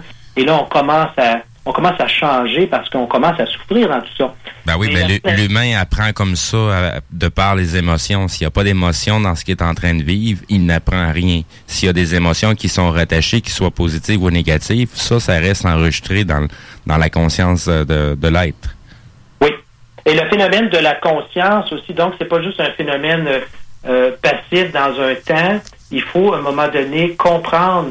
Euh, lorsqu'on commence à connaître l'essence de l'être humain et son potentiel que j'appellerais la divinité, qui fait partie aussi, il est cette parcelle divine aussi. Et le jour où il réalise ça, eh bien, c'est la, seule chose qui lui reste à comprendre, c'est d'augmenter ce niveau de conscience constamment. Et c'est là qu'on va véritablement, les choses vont... Le jour où l'être humain s'unit à tout ce qui l'entoure, eh bien, cette unification va faire en sorte que je- ce que j'appelle même le bien et le mal va même disparaître. Il n'y aura plus de bien, il n'y aura plus de mal, il va y avoir simplement les choses qui doivent être faites pour créer créer l'unité, si on veut, ou l'harmonie tout simplement constamment. Et Exact. ça, j'espère qu'on on s'en va vers ça là, actuellement. Il y, a un, il y a un renouveau de la conscience de l'être humain euh, qui est en train de, de se mettre en place. C'est- ben, à, quelque, part- à quelque part, on commence à comprendre l'humilité parce qu'on a une Oui. place à travers ce grand tout-là. Oui, tout à fait. J'ai vu aussi que vous aviez un chapitre aussi qui parle de la, la grande loi de l'attraction. Ça, ça me, ça aussi, ça me parle parce que, comme vous dites si bien, euh, ben, c'est en fait, vous avez écrit plusieurs euh, thèmes qui viennent de d'autres personnalités connues dans le temps. Euh, j'ai, accroché mon micro, excusez. Euh, vous parlez entre autres, euh, comme vous dites, la vie vous veut en santé, mais vos pensées de peur vous, entraînent parfois dans une autre direction. Ça aussi, ça veut dire qu'on s'écoute, on écoute le mental et non, on n'écoute pas son cœur non plus, à quelque part, si je comprends bien. Tout à fait. Ce qui est, ce qui est normal parce que l'être humain a cette faculté de penser, ce, ce que j'appellerais ce mental, mental concret, cette connaissance, mais en même temps, il s'en sert comme plus il y a de connaissance, plus il y a l'impression, euh, par- parce que même la- ce qu'on appelle la connaissance, c'est pas nécessairement toujours la connaissance avec un grand C. Ce sont des connaissances à gauche et à droite. Puis on peut voir même dans la science, la connaissance qu'on avait il y a 10 ans, 20 ans, 30 ans, à un moment donné, elle prend bord pour une nouvelle connaissance. Ah, si on approfondit, et ce qu'on pensait qui était correct, ben non, pas tout à fait. Donc, c'est constamment en mutation. Euh, c'est constamment quelque chose qui est en train de se redévelopper, de se redéfinir aussi. Il y a aussi que vous dites, euh, selon la loi de l'attraction, euh, même si il est invisible et très puissant, le pouvoir des vibrations de la pensée agit constamment. Si vous placez, par exemple, deux diapasons à quelques mètres de distance et que vous frappez le premier, le deuxième entraînera en résonance, en vibration et produira le même son. Ça, là, c'est tous des tests qui ont été faits scientifiquement en plus, hein? Oui, oui, ben oui, c'est ça, c'est des tests qu'on peut faire même chez soi en passant. On n'est pas obligé d'avoir la sacro-sainte science qui nous dise quoi manger, comment manger, à quelle heure manger constamment. On dirait qu'on ne peut plus vivre sans qu'on ait l'absolution, à un moment donné, de ce que j'appelle cette science. Malheureusement, l'être humain existe depuis bien plus longtemps que la science existe. hein. On- on- ça, ça fait longtemps que ces choses-là sont connues. Mais on dirait qu'on attend encore qu'on ait une espèce de, de preuve euh, hors de tout doute que ça fonctionne comme ça. Oui, je, on a qu'à prendre un diapason et aller chercher un autre, et qu'en frappant le premier, le deuxième qui est sur la même fréquence va se mettre à résonner aussi. Fait qu'imagine le jour où tu en as 500 000 qui résonnent en même temps, ça fait un moyen, une moyenne vibration. C'est pour ça que le phénomène de la pensée et la façon qu'on vit actuellement dans notre période, là, où ce sont surtout des pensées de peur qui nous alimentent, trouve le petit écran et ce n'est que de, le nombre de morts, le nombre de cas, etc. Mais, mais on, on peut-tu arrêter de parler de ces choses-là à un moment donné? Puis apporter quelque chose de positif à un moment donné. Parce que on attire à notre... Et ça, on le sait pourtant. On le sait que la, que, que la pensée multiple, ce qu'on appelle des égrégores, des formes de pensée, vont faire en sorte qu'on va créer encore plus de... C'est la même chose même pour la personne qui pense qu'elle a peut-être un cancer. C'est prouvé aujourd'hui que si tu penses que tu as un cancer alors que tu es en bonne santé, mais la moindre doute, tu as tellement peur du cancer, ben, à un moment donné, la nature va te donner raison. Voici, tu as peur de ça, ben, en voici un, et enfin, tu peux réagir à partir de ça. Mais c'est pas ça qu'il faut, à un moment donné, dès maintenant, c'est prendre conscience que tout ce que l'on vit en termes de peur actuellement, il faut le neutraliser par des moments de réflexion, de, de s'asseoir à un moment donné, puis peut-être pas toujours ouvrir le, le, le- toutes les, les, les médias où on ne parle que de ça. Euh, mieux vaut écouter un bon film de Noël où on a besoin peut-être de voir d'autres choses que... Ben, c'est quasiment de la science-fiction, par exemple, les films de Noël. On ne peut même pas Oui, le fêter. Si les gens, ça les permet de rire puis d'être heureux, ça aide beaucoup les neurotransmetteurs, ça aide Ah le oui, c'est clair. Là, on entend un sourire, euh, même rire. euh, J'adore René, à ce que j'entends venir d'un ma- qui vient d'un médecin. J'avais lu ses livres, je l'avais vu à Denis Lévesque. Euh, ça m'a amené à agir de plusieurs façons. Moi, je dis souvent, ça serait bien que les gens reprennent le volant de tout leur cerveau. C'est Ouais. là qu'ils verraient la force qui est en eux. C'est vraiment très puissant. Euh, je, mettons, je rentre dans ma famille, puis s'il y a quelqu'un qui a le rhume, tout le monde a tendance à dire approchez-moi pas, j'ai le rhume. Moi, je fais non, non, viens, je vais te prendre dans mes bras, il n'y a aucun problème, puis j'ai rien. Absolument rien. Ça dépend de, de ta pensée, des vibrations que tu projettes. J'adore vraiment ce que vous dites. Ouais, mais moi aussi, ça, ça résonne tellement. De toute façon, quand je- comme je disais tantôt, quand j'ai voulu écrire mon deuxième livre, ce que vous écrivez dedans, des expériences de mort imminente et euh, des expériences comme p- par euh, votre grand-mère ou votre mère, je m'en sais pas le, le- si c'était laquelle, là. Euh, votre mère, je crois. Mais oh, j'aimerais ça qu'on en parle aussi tantôt. C'est des choses que j'avais écrites presque identiquement parce que celui, ce livre-là, je voulais qu'il soit d'origine un peu scientifique, mais en même temps ésotérique. Un mélange des deux, comme vous avez fait, mais avec des preuves scientifiques de ce que j'apportais comme preuve. Mais malheureusement, je me suis fait hacker. Mon ordinateur s'est fait vider de son contenu, mon disque dur externe aussi. J'ai tout perdu, Aïe, les aïe, aïe. écrits. Ouais, c'est ça. Je pense que je tombais à pile poil sur Ouais. le sujet. Puis on a comme peut-être, je sais pas, il y a quelqu'un qui s'est donné, qui a dû dire, ah, toi, tu vas enfermer, là, je sais pas. Faut pas que tu dises ça, mais je vois que vous l'avez fait. Fait que je Oh trouve oui. ça. Il l'a vraiment fait. Dans, dans son livre, j'ai bien aimé quand que tu lis sur euh, le docteur Hélène Langer. L'expérience quand elle le fait, ça, ça vient Ah oui. prouver la force de, de, de tous les cerveaux à l'intérieur. Parce qu'il n'y a pas juste cerveau dans la tête. Là. Il y en a à d'autres endroits, surtout le cœur qui est très puissant. On le voit, on le, on le ressent, mais euh, il y, a, il y a plein de belles choses écrites dans ces livres-là qui t'emmènent à penser complètement différemment. Et euh, quand tu sais comment parler à ces cerveaux-là, tu peux emmener les gens à transformer complètement ce qu'ils vivent. Euh, un exemple, euh, j'étais avec des parents, puis l'enfant est en train de jouer, puis il se cogne le front, mais d'aplomb, comme, comme on dit en bon, en bon québécois, là, il s'est vraiment pété le front sur le coin du bureau. Puis là, tout de suite, je suis arrivé en avant de lui, puis j'ai juste raconté des métaphores pour expliquer à son cerveau d'envoyer tous les soldats pour venir transformer ce qui était là. On, on voyait la prune qui devenait aussi grosse qu'une balle de golf coupée en deux. Et en moins de 30 secondes, tout est rentré dans l'ordre, la bosse a disparu, puis il n'y avait plus rien, là, tu sais. La force du cerveau est là, là. C'est... Quel, quel bel exemple. Euh, je pensais à ça euh, encore euh, cette semaine. Et donc, on, on a notre médecine euh, un peu pure et dure. On a toutes les médecines alternatives, parallèles ou intégratives autour de ça. Et, et je regarde actuellement, on a commencé à, dé- à mettre la, ce que j'appelle le terme guérison dans les mains de tous les de tous ces médecines-là. Moi-même, je suis acupuncteur, je suis ostéopathe, je suis tout ça, là. Mais, mais je dis que, puis ton exemple est frappant, j'aime ça, parce que, à un moment donné, l'enfant lui-même, si on l'emmène simplement à chaque fois qu'il tombe chez un ostéopathe, à chaque fois qu'il euh, reçoit un coup dur à quelque part, qui s'est frappé, ou qui a un petit rhume, on l'amène voir X, Y, Z, ben, à un moment donné, l'enfant a carrément, puis on, on est en train de lui dire qu'il a besoin toujours de quelque chose à l'extérieur.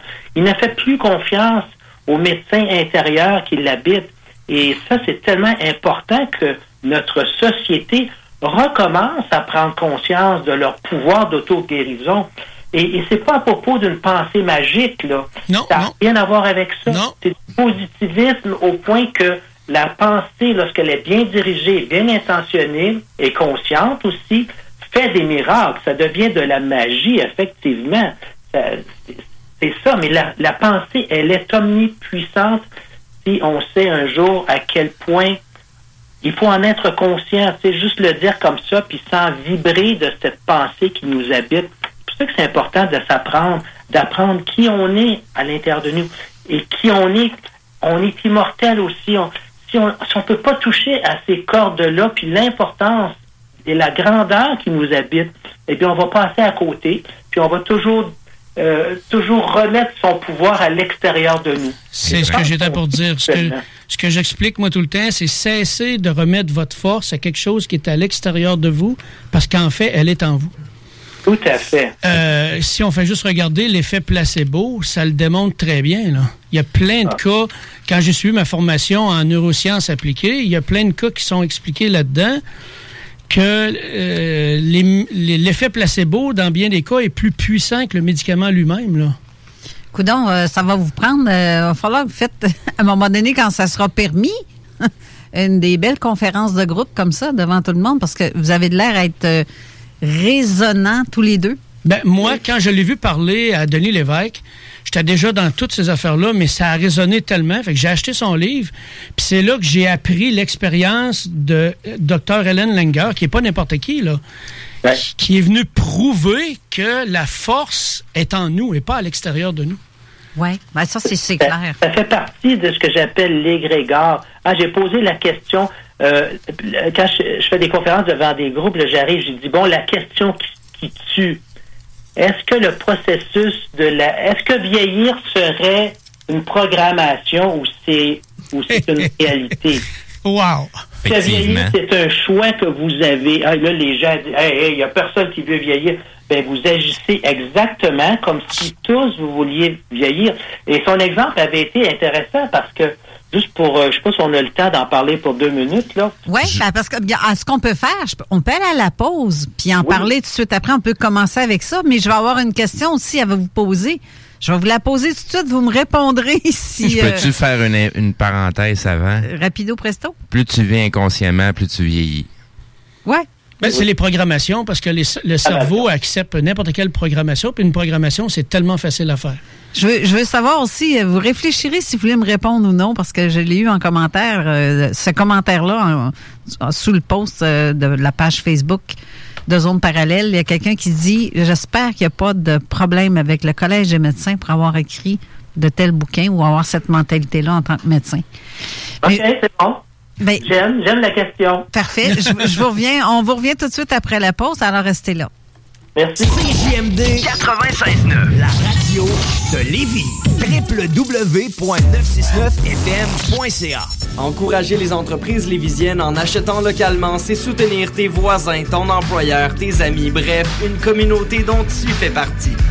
Pour découvrir les commerces et services qui t'entourent, la ville de Lévis t'invite à visiter le site meilleuralevis.com où tu y retrouveras entre autres une carte interactive localisant plus de 2000 commerces ainsi qu'un répertoire des entreprises locales classées par catégorie. Fais-toi plaisir localement parce que c'est meilleur ici, meilleur à Lévis. La fromagerie Victoria est prête pour toutes les vagues possibles et fière de l'être. À partir de maintenant, nos déjeuners sont disponibles au service à l'auto. Les poutines déjeuner, le sandwich matinal, le sandwich Victo, c'est là. D'ailleurs, et évidemment, c'est le cas pour pas mal tous nos produits. Notre service à l'auto est réellement rapide. Fini les files d'attente, on va à la fromagerie Victoria. On mange local et qualité à bon prix. Ils font bien de laisser faire les marchés allemands. Ben oui, ben non, mais peu importe. Avec le Salon des trouvailles de Noël de Lévis, pas besoin d'autre chose pour gâter ses proches. Vêtements, gâteries du terroir, livres, décorations, tucs, foulards, fleurs en origami, articles personnalisés, etc. Jusqu'au 15 décembre, sur la page Facebook, Salon Les trouvailles de Noël de Lévis. Présenté par la ville de Lévis et organisé par l'entreprise lévisienne JM Événements. Chez Robotique Manufacturier de Cabinet, on a un gros robot et une petite équipe. On a une place pour toi comme manœuvre journalier dès maintenant. Sur un horaire à temps plein, on t'offre jusqu'à 19 de l'heure en plus d'une prime de 1000 après un an. Intéressé? Tu peux nous appeler en tout temps au 88 836 6000, 88 836 6000 ou visiter la page Facebook de la station CJMD 96.9 pour plus de. Fais vite parce que Robotique Manufacturier de Cabinet t'attendait maintenant. Lévisiennes et Lévisiens, illuminez Lévis. Décorez votre résidence ou votre commerce afin d'égayer tous les quartiers. Une couronne ou un sapin, l'important est de créer une ambiance féerique. Prix de participation à gagner.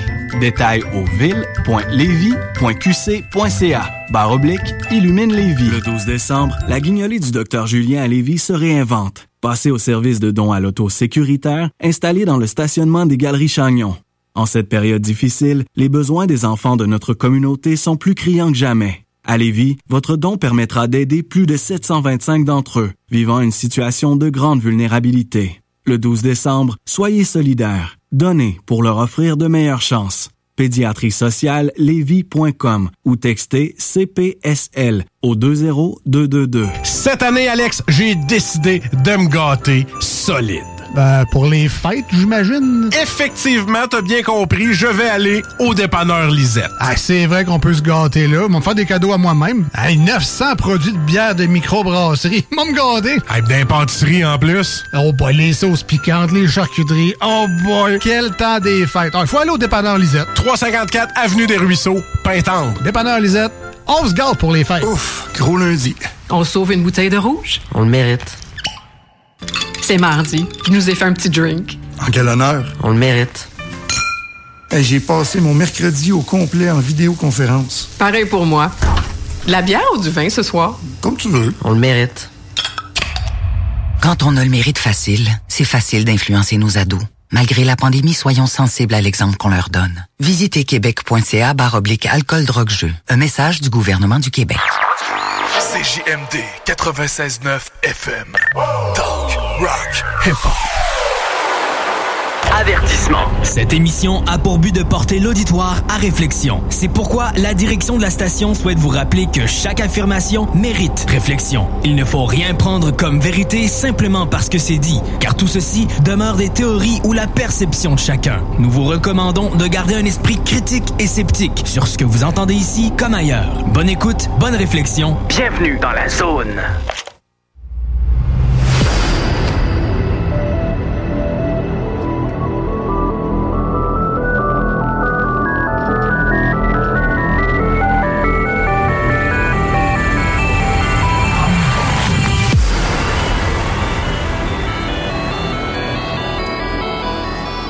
Petit rappel pour ceux qui ont des questions au docteur Brouillard, c'est que vous pouvez le faire par euh, texto au 5, euh, 581-500-1196 ou sur la page Facebook de sous le poster de l'é- de l'émission qu'on voit en ce moment.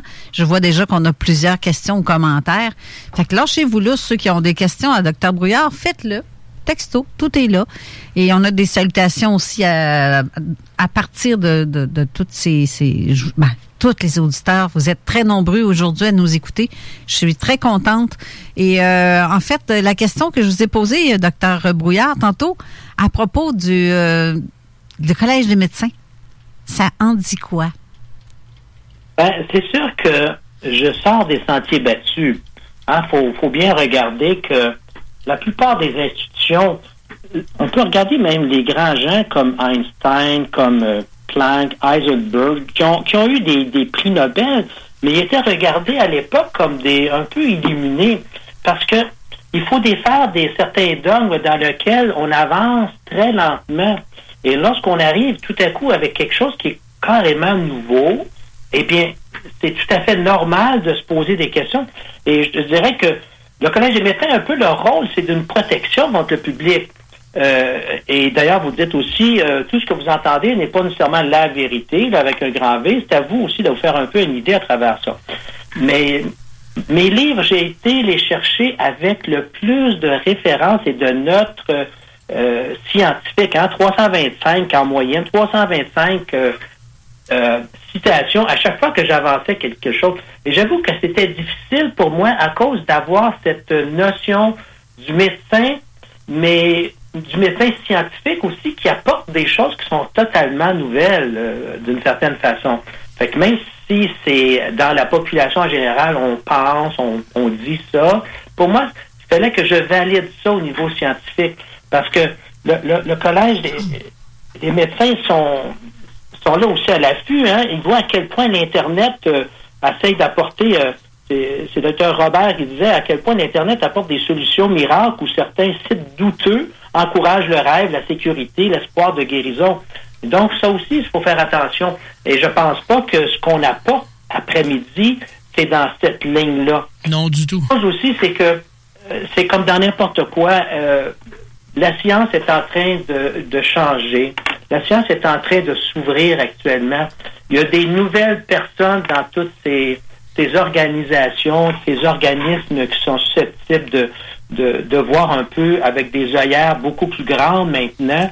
Et je pense que le Collège des médecins est rendu là aussi pour accepter des choses qui sont euh, sans danger et des choses qu'on appelle, ce que j'appellerais euh, euh, la science c'est sûr que lorsque j'ai sorti ça il y a 20 ans, euh, même dans ma pratique, je, je pratiquais déjà comme ça. J'ai toujours pratiqué comme ça.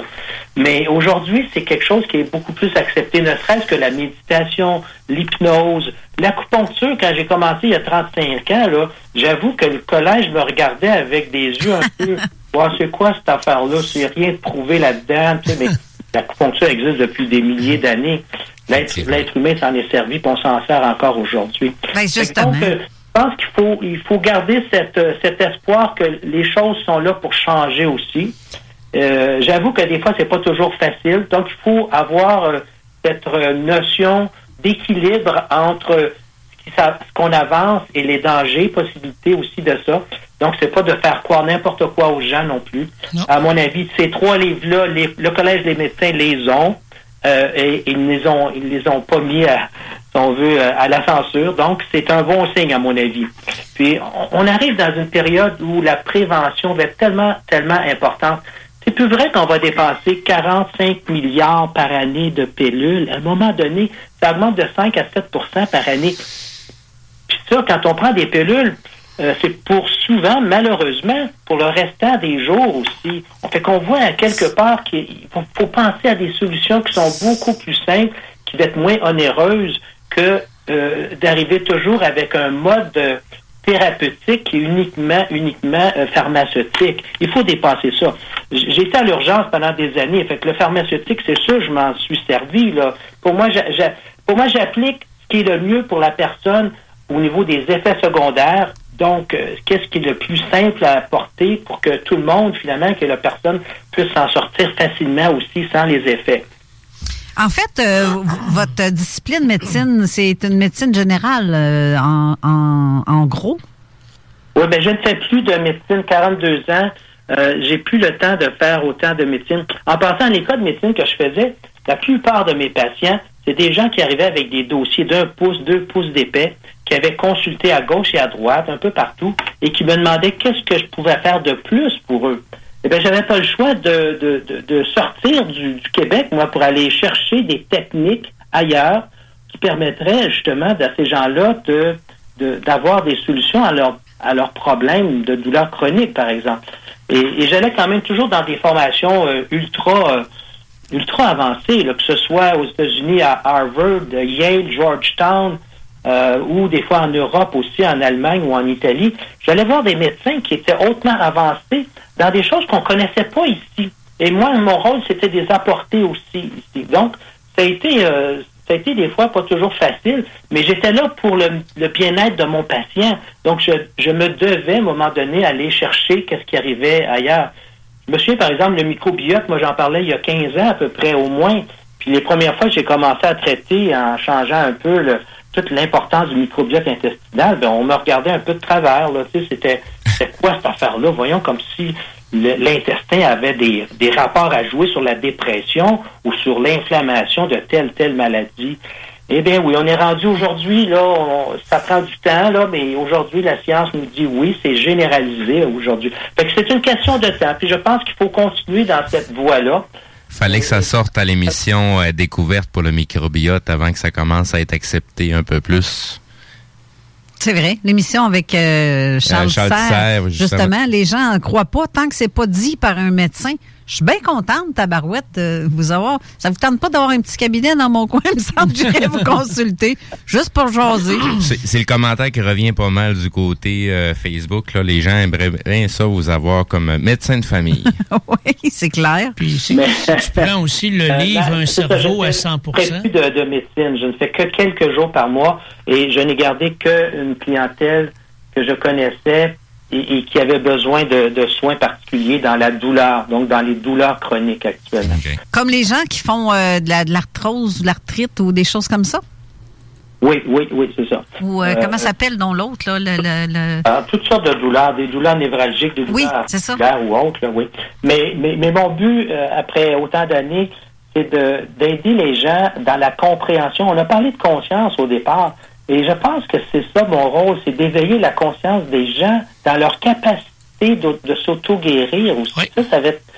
c'est pas juste à travers la pensée.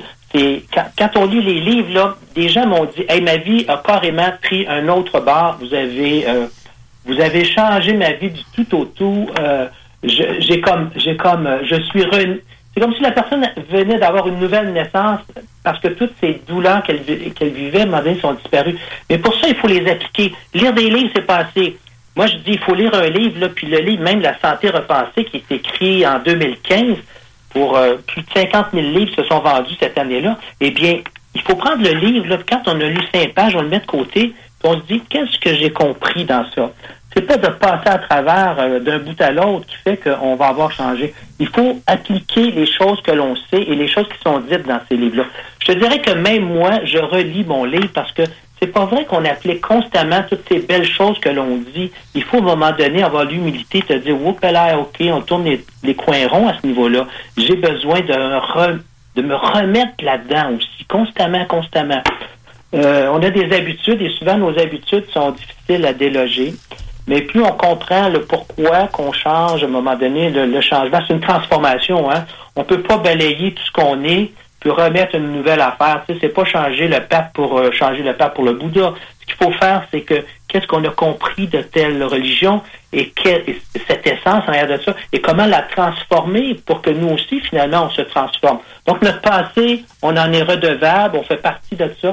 Et comment, à partir de tout ce qu'on a, on peut retransformer, euh, remettre quelque chose de nouveau dans ça. Le papillon, c'est pas un nouveau papillon qui arrive tout d'un coup. C'est la larve qui, à moment donné, s'est métamorphosée, s'est transformée dans un beau papillon. Ben, c'est un peu pareil dans tout ce qu'on vit actuellement. C'est très important de comprendre notre passé et, et remettre une conscience à un niveau supérieur à chaque fois dans tout ce qu'on avance. Vous avez traité aussi dans votre livre des pensées qui convergent, dont la télépathie.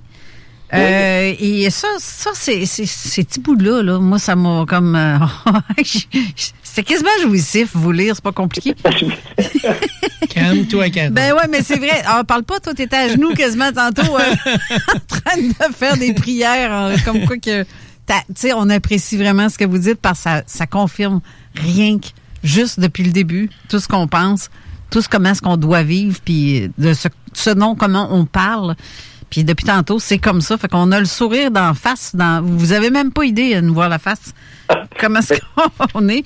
Donc, L'important, ce que tu viens de dire aussi, là, au niveau de la pensée, essayez juste de penser que sans penser, il n'y a absolument rien qui existerait. Aïe. Sans penseur, rien de ce qu'on l'on voit n'existerait. Et des grands êtres comme Planck, Heisenberg, qui ont été des modèles puis des prix Nobel de physique quantique, les autres ont dit, en arrière de tout ça, puis Einstein a, a dit à peu près la même chose, en arrière de tout ce que l'on voit, de cette immensité même au niveau des galaxies, des planètes, en arrière de ça, il fallait avoir un grand penseur. Mais, mais nous ne sommes pas juste des penseurs, nous sommes des créateurs. Donc la, c'est ça. Donc, la pensée, elle est toujours créative. Si vous voulez faire un meuble, la première chose que vous allez faire, vous allez commencer à penser à faire un meuble, commencer à penser quelles seront les dimensions. C'est vous un allez la mettre éventuellement sur faire un croquis des dimensions, etc.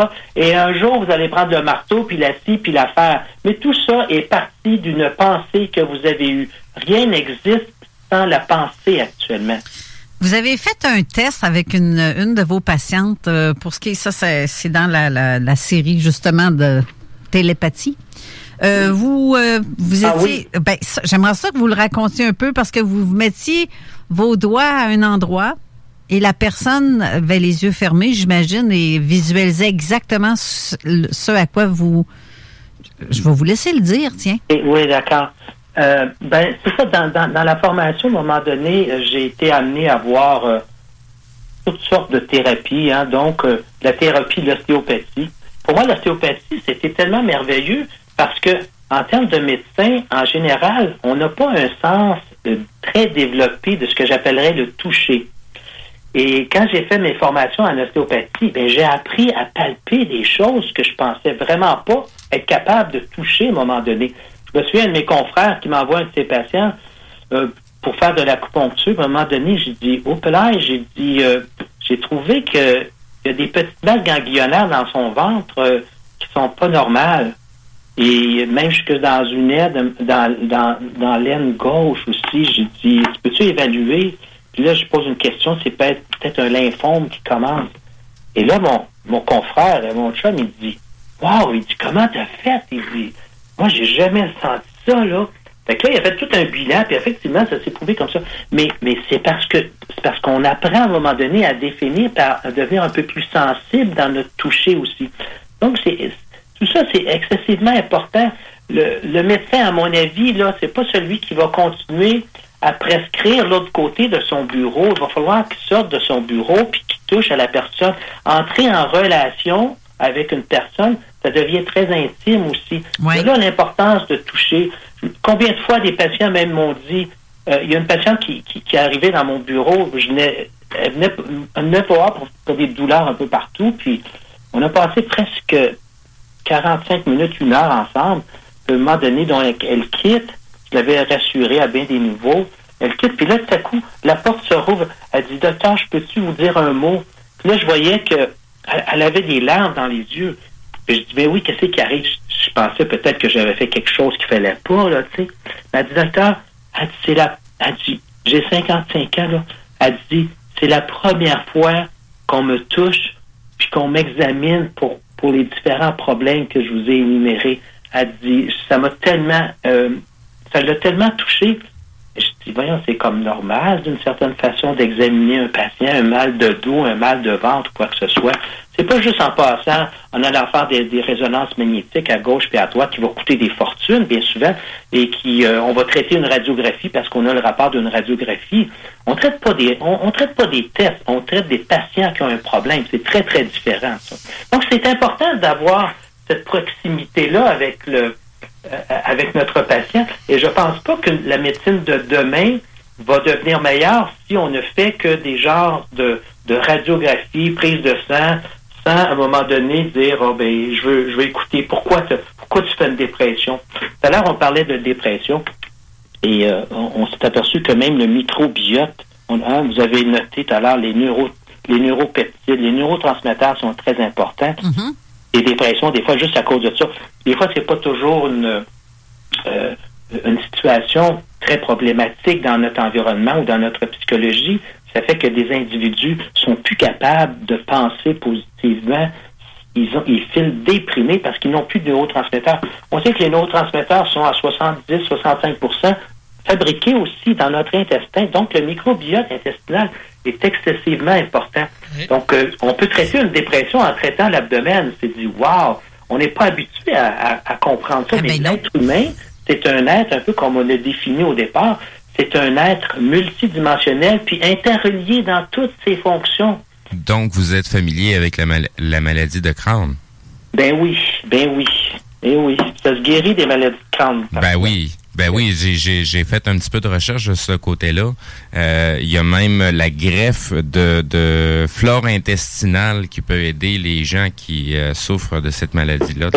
En Europe, c'est des choses qu'on fait déjà depuis un petit bout de temps. Effectivement. Donc, c'est très important de mettre l'individu dans sa globalité tout le temps. Puis je dis des fois à mes patients, je dis, au fond, vous êtes des bons docteurs pour vous-même parce que quand je vous regarde travailler avec vos plantes, là, vous savez quoi faire quand la plante commence à, à flétrir, puis que la feuille commence à jaunir, est-ce que vous allez commencer à peinturer les feuilles en vert pour que... Ah, euh, C'est un bon exemple, très bon exemple, ça. Ah, j'adore. J'ai l'impression qu'on traite un peu de. Vous avez mal à la tête, on vous donne un, un, un, antidouleur. Vous faites une dépression, on vous donne un antidépresseur. Vous faites un peu trop d'acide, on vous donne un antiacide faites une inflammation, on vous donne un anti-inflammatoire. On est dans un monde où ce qu'on traite les effets et non pas les causes. Ben, c'est en plein ça. Donc, il faut retourner à la cause parce que vous êtes tous des bons médecins d'une certaine façon parce que pour vos plantes, vous allez commencer à regarder. Oh, il n'est pas au soleil, ben, ben, ma plante, là, c'est l'hiver, puis elle manque, elle manque de lumière. Faut que je donne plus de lumière. Oh, elle manque d'oxygène aussi. Là, où elle est, là, il n'y a pas une belle circulation d'air. Oh, elle manque d'eau. Sa terre est complètement asséchée. Oh, sur les sur les, tu je vois des petits pucerons qui, qui grimpent. Oh, peut-être donc elle fait une infection. Donc, vous allez commencer à travailler dans le sol même. Hein? La terre, c'est excessivement important. Fait que pour moi, je me dis, puis c'est un peu ça la médecine. Vous avez le sol, la terre, c'est tout notre mode de vie. Nos pensées, euh, notre alimentation, la façon dont on a des relations entre nous, la façon dont on boit, qu'est-ce qu'on mange, la façon dont on, vit au niveau du sommeil aussi, est-ce qu'on dort suffisamment, etc. Et c'est ce que j'appelle avoir un terrain, un terreau favorable. Et tout ça va monter dans le tronc qu'on appelle les différents systèmes, ce soit les différents systèmes comme cardiaque ou autres, la circulation, etc. Et les feuilles, ben, c'est les différentes branches de la médecine qu'on connaît actuellement. Chaque feuille, ben, si vraiment il y a un problème néphrologique, on va aller voir le néphrologue, le pneumologique, on va aller voir le pneumologue, le psychiatre, le faut, etc. Donc, mais on ne traite pas d'emblée par suite par voir ces grandes spécialités-là. Il faut aller voir dans le sol véritablement qu'est-ce qui se passe dans notre dans notre univers dans lequel on vit actuellement. Donc, tout notre système de pensée, de croyance, d'alimentation, tout ça fait partie de nous. Et c'est là qu'il faut commencer à corriger les choses simples que l'on peut faire dans la vie. Cleveland Clinic a fait euh, euh, euh, des belles recherches il y a à peu près 7-8 ans de ça. Le Cleveland Clinic nous a dit que on pourrait sauver aux États-Unis 900 milliards euh, si on faisait un mode de vie sain. Donc, si on allait travailler un peu, comme vous venez de dire, travailler sur les causes et non pas sur les effets. Imaginez, 60, on pourrait sauver 900, 900 milliards, mais au prix, on pourrait aussi sauver 60% de toutes les maladies qu'on a actuellement, selon eux, origine de notre environnement malade. Mais, mais c'est là la pilule miracle, c'est l'environnement qu'il faut commencer à changer Bien et sûr. prendre conscience qu'on est euh, on a autant de maladies à cause que notre environnement, on le soigne pas comme il faut. Ça me fait penser, on on parle de la maladie d'Alzheimer actuellement. Là. Ouais. Sais, Puis c'est une maladie. Des fois, j'en parle à des, des patients. Elle dit oui, oui, mais c'est une maladie de vieux, ça. Elle dit aujourd'hui, on vit plus vieux. C'est normal qu'on ait plus d'Alzheimer.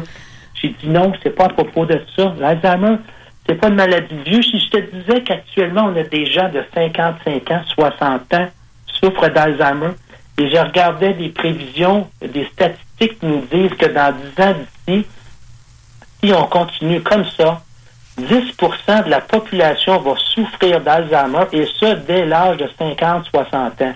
C'est plus une maladie de vieux, c'est un environnement qui est vraiment, à mon avis, à refaire et à repenser, qui va faire qu'on va, éviter cette dégénérescence qui, s'appelle Alzheimer ou une dégé- dégénérescence sénile, mais elle ne sera pas sénile tout à l'heure. Là. On est en train de plus en plus d'avoir des maladies neurologiques jeunes. Donc, c'est important. C'est important.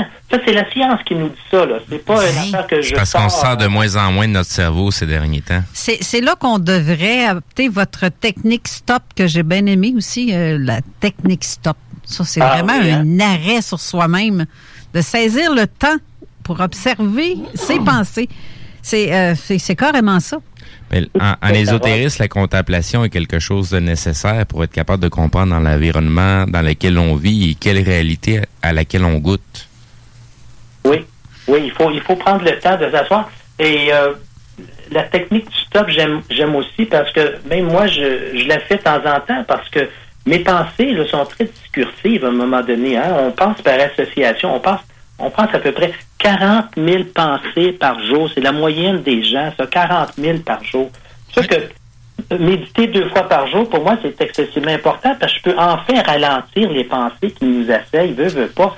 Puis malheureusement, les pensées, ceux qui nous agressent le plus et ceux que l'on pense le plus souvent, c'est ceux qui sont pas le fun. C'est les pensées qui sont des pensées de peur, etc., etc. Donc, les mauvaises pensées, euh, on en est plus imbu que de nos belles pensées positives. Si on avait au moins cette chance-là de penser toujours les belles choses, ben on serait tellement plus en santé. Mais c'est pas comme ça que la nature euh, humaine agit actuellement. Là, il va falloir qu'on fasse une, dernière courte pause. Imaginez, il reste même pas une demi-heure à l'émission déjà. Il me semble que j'allais de durer pendant deux heures encore, tellement c'est bon. Euh, mais euh, je veux dire aussi, c'est qu'on va faire tirer euh, un collier de, de Mathieu. euh, Mathieu Tapin qui fabrique un Mathieu euh, à style la- la- les Premières Nations, très joli collier de, je sais pas quelle sorte de, de, Un cerf. de ouais, il y la a un photo- cerf la dessus. photo est déjà en commentaire. Bon. Voyons, quel genre de serre ou un petit chevreuil que j'avais trouvé, Ouais. que je me suis dit que j'allais monter ça. euh. Ça, ça, je veux le faire tirer parmi tous ceux qui écoutent l'émission, qui commentent et qui va commenter sous le- la photo Exact. de, du collier, qui disent moi je le veux, moi, moi, moi. Faites juste dire moi, moi. Nous, on va prendre vos noms en note puis on va faire un tirage d'ici une demi-heure. Et après euh, la pause, j'aimerais ça qu'on parle aussi de faits, d'histoires, comme votre fils de 5 ans qui voyait quelque chose sur les palmes du, euh, du ventilateur. Ça, j'ai trouvé ça assez euh, intéressant, pas à peu près. On va rester, rester là, on va revenir tout de suite après la pause. Hey yo, what's up? C'est que 418, c'est ton boy SP, sans pression. En ce moment, vous écoutez le 96.9. L'alternative radio. Lévis, la radio urbaine, c'est sérieux. Quand j'entends du talk shit, je suis pas l'air de bœuf. Que, vraiment pas si c'est pas sérieux quand on commence à se faire vieux. Je me demande quel est le plus beau magasin de bière de microbrasserie de la région. Eh, la boîte à bière, c'est plus de 1200 sortes de bière sur les tablettes. Hein? Oh, oui, t'as bien compris. 1200 sortes de bière. Frank, Frank, Frank. La boîte à bière, 1209, route de l'église à Sainte-Foy, près de l'intersection avec Laurier. Viens découvrir des bières de partout au Québec, dont plusieurs qu'on trouve nulle part ailleurs et les meilleurs conseillers possibles. La boîte à bière, ouvert 7 jours sur 7, 10h à 23h. La fromagerie Victoria est prête pour toutes les vagues possibles et fière de l'être. À partir de maintenant, nos déjeuners sont disponibles au service à l'auto. Les poutines déjeuner, le sandwich matinal, le sandwich Victo, c'est là. D'ailleurs, évidemment, c'est le cas pour pas mal tous nos produits. Notre service à l'auto est réellement rapide. Fini les files d'attente, on va à la fromagerie Victoria. On mange local et qualité à bon prix.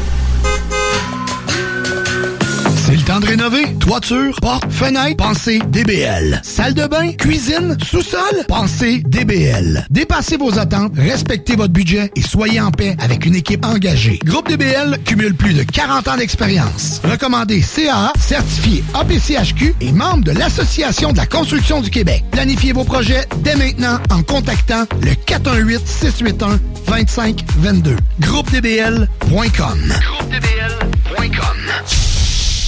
Prenons quelques secondes ensemble pour parler de la perle des galeries Chagnon. Pat Smoke Meat, c'est la viande de bœuf fumée la plus savoureuse que vous trouverez en ville. Ils sont spécialisés dans le smoke meat et leur savoir-faire en la matière est légendaire. Laissez-les le préparer en sandwich pour vous ou passez chercher votre viande parfaite pour en préparer à la maison, au comptoir, take-out ou en livraison via DoorDash. Vive Pat Smoke Meat! Les Rôtisseries Saint-Hubert vous offrent 7 jours sur 7 l'Éconofête. Un repas pour deux personnes ou plus, moitié cuisse, moitié poitrine, avec les accompagnements et un produit Coca-Cola gratuit à 8,50 par personne, au comptoir et au service à l'auto. Pour lutter contre la COVID-19, on doit tous respecter les consignes d'isolement de la santé publique jusqu'au bout. Quand on a des symptômes, on doit s'isoler. Quand on a passé un test, on doit s'isoler. Quand le résultat est positif, on doit s'isoler. Quand on revient de voyage, on doit s'isoler. Et si on a été en contact avec un cas confirmé, on doit s'isoler. S'isoler, c'est sérieux. S'il vous plaît, faites-le. Information sur québec.ca barre oblique isolement. Un message du gouvernement du Québec. Chez Robotique Manufacturier de Cabinet, on a un gros robot et une petite équipe. On a une place pour toi comme manœuvre journalier dès maintenant. Sur un horaire à temps plein, on t'offre jusqu'à 19 de l'heure en plus d'une prime de 1000 après un an.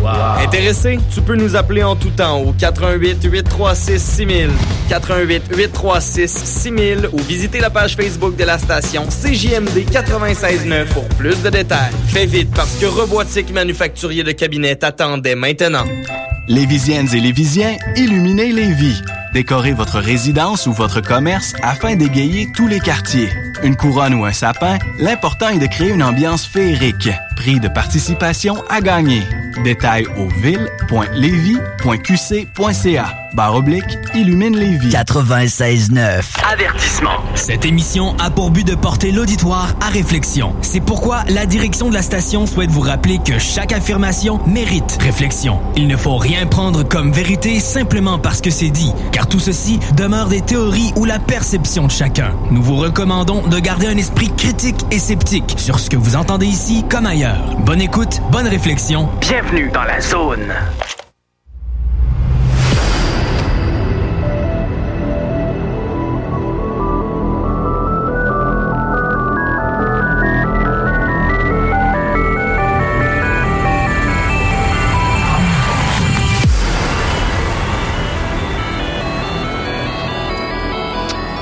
Est de retour en studio avec euh, Dr Gaëtan Brouillard. Euh, donc, euh, tantôt, avant la pause, je disais que ceux qui veulent gagner le collier, vous n'avez qu'à aller mettre votre nom sous le commentaire, la photo du, collier, en disant moi. C'est tout. Vous allez automatiquement faire partie de la liste. Et je veux faire aussi une courte pause pour la météo d'aujourd'hui. Je veux juste arranger mon affaire comme du monde. Euh, Présentement, il fait 1 degré euh, en ce moment avec euh, passage nuageux et de la neige, mais ça va changer en possible averse, euh, soit de pluie ou de neige, mais de la pluie verglaçante. Et il fera pas beau jusqu'à demain, disons, là. Mais étant donné qu'il fait 1 degré, on risque d'avoir ça en pluie un peu plus, mais plus verglaçante, plus en soirée. Demain, la neige aussi. Et euh, pour le reste de la semaine, ça ira pas avant peut-être jeudi ou vendredi avant qu'on voit la couleur du soleil dans le ciel. ça va être euh, pas une très belle... euh, mais au moins, on n'est pas dans les tempêtes comme dans l'an dernier, parce qu'on en avait déjà par-dessus euh, la tête de Pelleté. Mais, et voilà. Alors, euh, docteur euh, Brouillard, on, Oui, bonjour Carole. Euh, on a parlé euh, tantôt avant la pause de votre fils de 5 ans qui a vu quelque chose quand il avait 5 ans. Euh, au-dessus des pales de son ventilateur. Ça, j'ai trouvé ça vraiment intéressant parce que ça m'a fait penser à des gnomes ou des, euh, des, des petites... euh, Oui, tout à fait. Je pense que c'était dans le même style. On pourrait appeler ça des gnomes, effectivement, qui venaient le. Ben, c'est ça. À un moment donné, mon fils a comme 4-5 ans. Et puis, quand je vais le border puis raconter sa petite histoire, eh il il y avait. Juste avant, il rentrait dans sa pièce puis poussait tous les meubles collés sur les murs quand il était capable le plus possible. S'il voyait qu'il y en avait un qui avait de l'espace, il, il disait, pousse ça complètement sur le mur, là. Puis là, à un moment donné, je raconte une histoire, puis là, je le vois avoir le fixe sur le- la pale du ventilateur qui est juste au-dessus, qui est arrêté. On est l'hiver, puis il regarde juste ça en haut. Et là, je dis, euh, Philippe, ça va? Je voyais bien qu'il était comme euh, intrigué. Il dit, oui, ça va, mais il dit pas, il dit, qu'est-ce qu'il fait là, lui, là? J'ai dit, quoi ça? Ben, il dit, tu le vois pas, lui, là? Il nous regarde. Il dit, arrête pas de nous regarder depuis tout à l'heure. Fait que là, j'ai dit, qui ça qui te regarde? J'ai dit, ben, il dit, je sais pas, lui, là. Il dit, il vient me voir des fois, là, puis il est là, puis il, avait le, il a le sourire, il me regarde en souriant. Fait que j'ai dit, est-ce qu'il est gros? Il dit, non, non, il est à peu près comme, monte à peu près comme un pied de, de, de grandeur, puis il est assis sur la palme du ventilateur.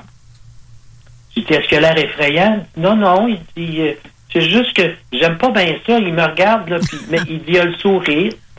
Fait que là, je dis, aïe, aïe, aïe, OK. Fait que lui, il voit des choses que je vois pas ou que je vois plus. Euh, fait que là, je dis, tu sais, Philippe, j'ai dit, c'est probablement un petit ami, ça, qui vient te voir parce que tu l'intrigues pas mal, lui. Toi, tu es un être euh, physique et lui, n'a pas la même chose que toi. Il n'est pas équipé comme toi. Puis il vient te voir parce que tu l'intrigues beaucoup. Fait qu'il est content de te voir, vois-tu?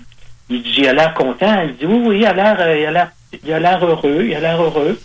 Fait que j'ai dit, c'est parce que tu es vraiment un ami pour lui. Et probablement parce que tu as un cœur bien pur aussi qui vient te voir, parce qu'on n'a pas toujours la chance de voir ça, ces petits êtres-là, des fois. C'est comme Justement. des anges, mais probablement, lui, c'est une sorte d'ange un peu spécial. Fait que là, il- fait que là, finalement, j'ai dit, est encore là? Il dit, non, non, il vient de disparaître. Il dit, il est plus là. Il est Co- plus là. comme le monde des fées, dans le fond. Mais c'est vrai qu'avant l'âge scolaire, parce que les, enfants sont tellement... euh, ils ont le cerveau encrassé de tout, tout- tout ce qu'on apprend. Donc, ils ont- sont plus à l'écoute. Ils voient vraiment des choses que... Ça ou les personnes en, fin de vie qui voient des êtres au pied de leur lit. Parce que ça aussi, j'en ai vu des, trucs comme ça dans votre livre où, euh, mettons, même euh, Steve Jobs qui disait Oh wow, oh wow. Tout ce qu'il Wow, disait, wow. c'est wow. Ça, là, ça a fait, je sais pas, on sait pas ce qu'il a vu parce qu'il n'a pas eu le temps de le dire, mais il voyait quelque chose dans sa Je chambre. jamais vu. Justement. Pas, C'était pas l'iPhone num- euh, numéro 22 non plus. Ben, en fait, c'est ça, en gros, les, les personnes en, en fin de vie euh, voient des affaires dans l'au-delà qui sont dans l'autre dimension, comme les enfants le voient. Donc, c'est comme, mon Dieu, c'est comme pour le reste. hein. On est, euh, on grandit euh, les premières années avec une couche, puis on finit avec une couche aussi, là, mais c'est comme si tout revient. On, on- voit des choses quand on est jeune. Il y a comme un, voile sous notre, euh, notre esprit qui nous empêche de voir. Pour quelqu'un qui est pas ouvert à ça, c'est sûr qu'il verra jamais rien, là, euh, ou presque. En tout cas, je souhaite que ces gens-là voient. Parce que moi, ça m'arrive de voir des trucs assez euh, inusités du genre de votre fils, mais sauf que j'ai plus cinq ans, là. Puis je suis pas en fin de vie, donc il y en a pour certaines personnes qui sont capables, ils ont cette capacité-là de voir ça. Ouais. Mais en même temps, dans d'autres cas de personnes âgées, vous avez parlé aussi, euh, mis à part euh, Steve Jobs, euh, c'est qui? Non, c'est une grand-mère, je pense, ou euh, votre grand-mère ou votre mère avant de partir. Père aussi, puis mon beau-père aussi. Oui. Oui, moi je pense que on a cette capacité de voir ce que j'appellerais dans l'invisible lorsqu'on est très jeune. Je suis convaincu que l'enfant voit des choses autour de nous ou des couleurs autour de nous euh, que normalement, euh, en vieillissant, il verra plus. Ou même des petits êtres comme ça aussi. Et que graduellement, des fois, il s'amuse, puis c'est comme s'il parle avec quelqu'un, l'enfant, quand il est très jeune, alors qu'il n'y a personne dans sa couchette, là. euh, il n'y a rien, mais on dirait qu'il y a quelque chose qui l'amuse aussi. Et puis, effectivement, dans l'autre euh, portion de notre vie, là où on commence à délaisser le corps, eh bien, ces choses-là recommencent aussi. Pour la bonne raison, c'est que, premièrement, quand on est jeune, on nous dit c'est quoi la vie, c'est quoi le matériel, c'est quoi, c'est quoi on pense, c'est comment un adulte voit, pense, etc. Et l'enfant va se modeler à ça. Tôt ou tard, il va, il va, il va couper ça de, de sa possibilité qu'il avait auparavant. Donc, il va perdre cette capacité-là. Donc, on devient finalement des adultes, euh, des- des enfants plus, plus matures, si on veut, des ados, des adultes, et qui, on s'est carrément coupé de toute cette, euh, cette qualité vibratoire, si on veut, qui nous entoure. Et à un moment donné, on finit par la retrouver lorsqu'on commence à quitter graduellement le corps. Hein? Souvent, les gens en fin de vie, ils sont comme un peu à cheval, un peu entre les deux. Dans leur corps, ils sont là, puis tout à coup, ils perdent un peu conscience, ils sont ailleurs. Il y a une partie d'eux qui décroche et ils commencent à voir d'autres choses finalement. Donc, c'est pas parce qu'on voit d'autres choses dans des fréquences différentes que ces choses-là n'existent pas. faut bien comprendre que l'être humain, il est très euh, limité par ses sens. On n'entend pas beaucoup de choses, on voit pas beaucoup non plus. Notre fréquence euh, dans, la bande, si on veut, des, de rayonnement est très, très limitée. hein. C'est une petite pointe que l'on voit. Euh, dans l'audition, c'est pareil. Donc, tout ça fait en sorte que parce qu'on n'entend plus, parce qu'on voit plus, parce qu'on touche pas, on sent pas, ben c'est que ça n'existe pas. Ben non, ça a déjà existé. C'est juste que notre euh, notre mécanisme, si on veut, pour détecter ces choses-là, n'est pas au point, n'est pas à la qualité que ça devrait être, n'est pas n'a pas cette technique, si on veut, aussi euh, à développer. Juste à penser aux chiens. On dit que les chiens euh, développent une affinité au niveau du, de la senteur mille fois, dix mille fois plus grande. Ils sont capables de, détester- de, de détecter un morceau de drogue là, dans une valise qui est bien loin. Tu sais. Tu peux t'imaginer? Oui, mais comment? On ne croit pas ça. Ben non, on, ré- on réalise que à chaque fois qu'on dresse le chien de cette façon-là, eh bien, le chien va le trouver. Mais pour moi, quelque chose qu'on peut répéter de façon constante et qui arrive toujours au même résultat, c'est une preuve scientifique. On n'a pas besoin d'avoir des effets, un groupe témoin qui est un groupe placebo, un autre groupe, etc., des chiens qu'on va entraîner, des chiens qu'on va pas entraîner, etc. Mais non, le chien est là. Et c'est la même chose au niveau de l'audition. Hein. Un chien peut entendre des fréquences au-delà de notre seuil d'audition. Donc, ces choses-là existent. C'est pas parce qu'on les voit pas que ça, ça n'existe pas. Ça fait combien d'années qu'au Japon, ils se servent des chiens pour détecter les tremblements de terre? Parce que c'est des zones où ce que le, le- le côté sismique est très élevé dans, dans ce secteur-là. Mm. Puis ça fait longtemps que c'est déjà utilisé, mais... Mais il y a- aussi une- un truc qui je trouve important. Oui. Eh là, je trouve ça tellement important ce que tu viens de dire. Tu sais que la, la, la meilleure façon pour détecter des cancers actuellement, C'est les animaux. encore avec les animaux dont le chien serait capable de détecter un cancer du sein Exact. quasi à l'avance que notre, euh, euh, nos, nos champs magnétiques, là, les résonances magnétiques n'auront pas été capables de déceler encore. Il y a une senteur de cancer qui est capable de détecter. Imagine.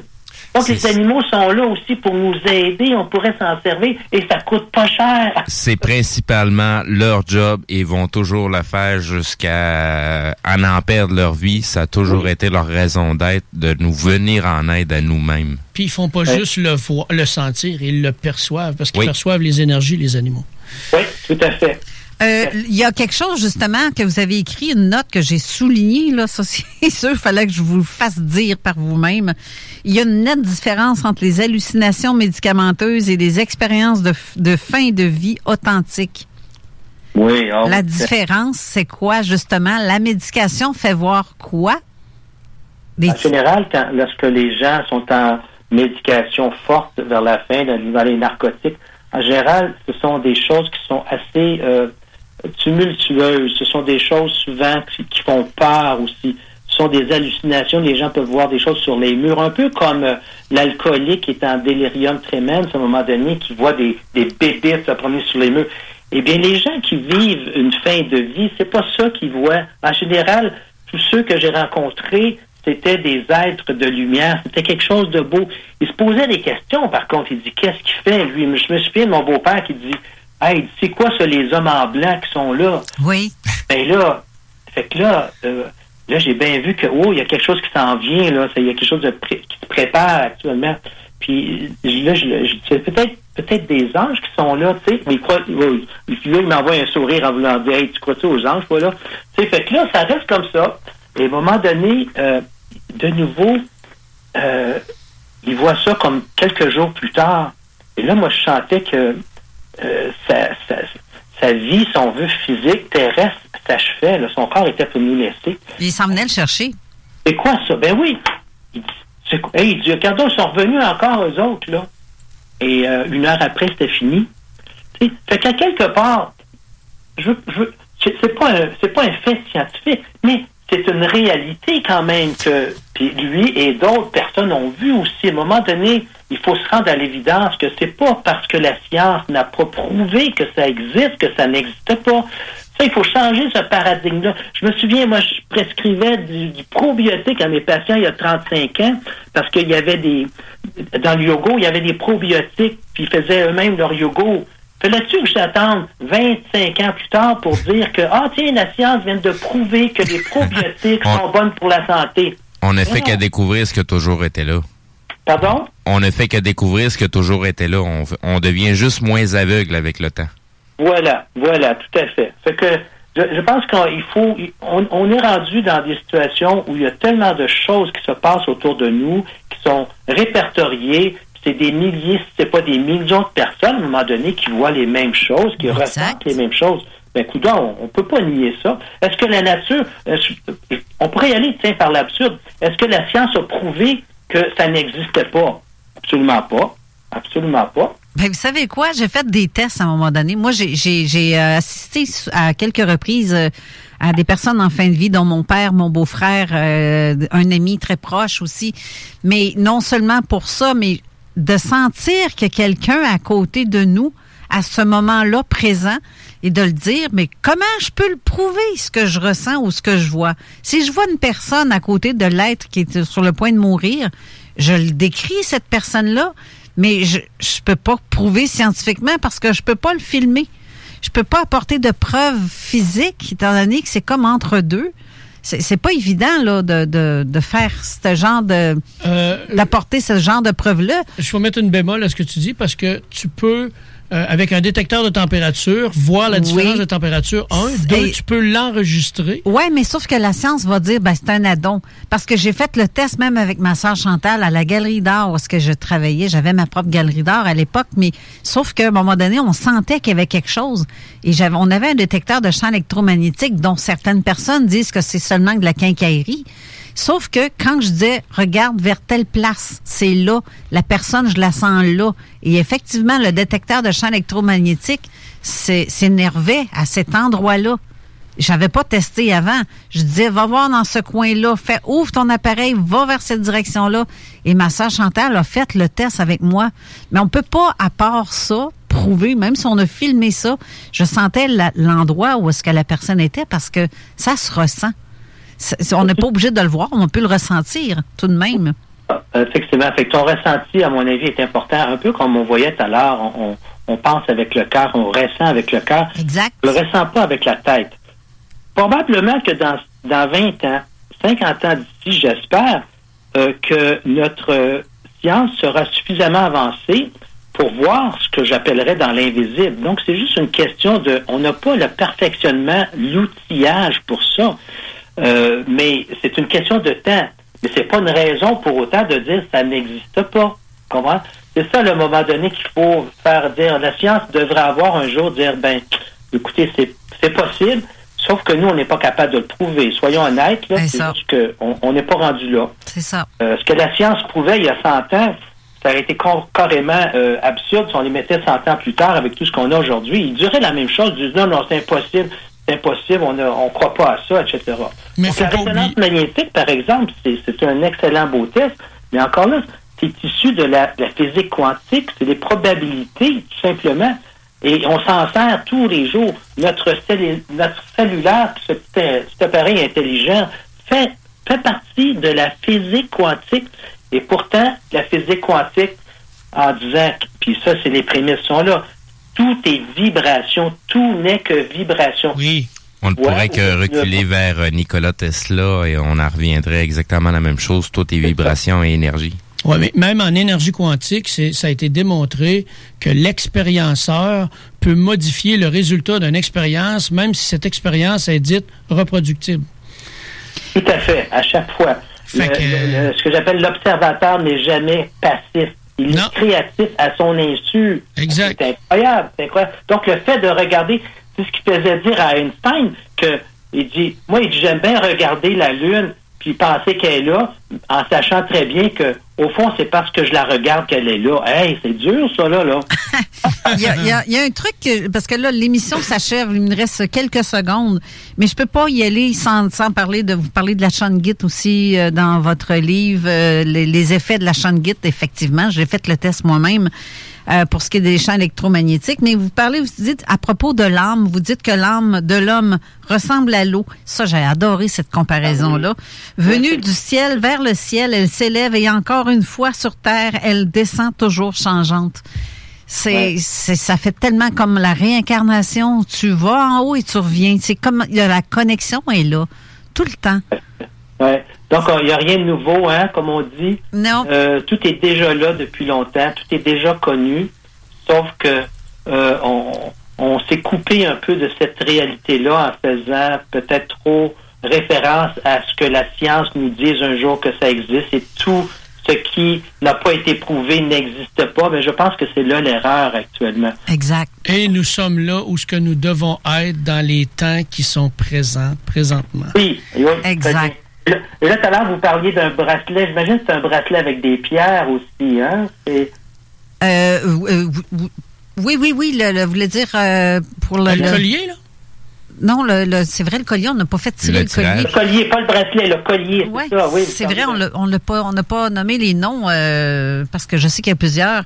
Je au pire, euh, je vais le faire, on va le faire nous ici après parce qu'on n'aura pas le temps de le faire tirer en direct, mais on prend vos noms, on annoncera le gagnant la semaine prochaine. C'est Mathieu Tapin qui va euh, tirer le nom d'ailleurs. Et euh, tantôt, j'ai reçu de la visite de Gaston, Gaston de Courcy qui a vécu euh, aussi d'un phénomène de mort imminente. J'ai flirté avec la mort.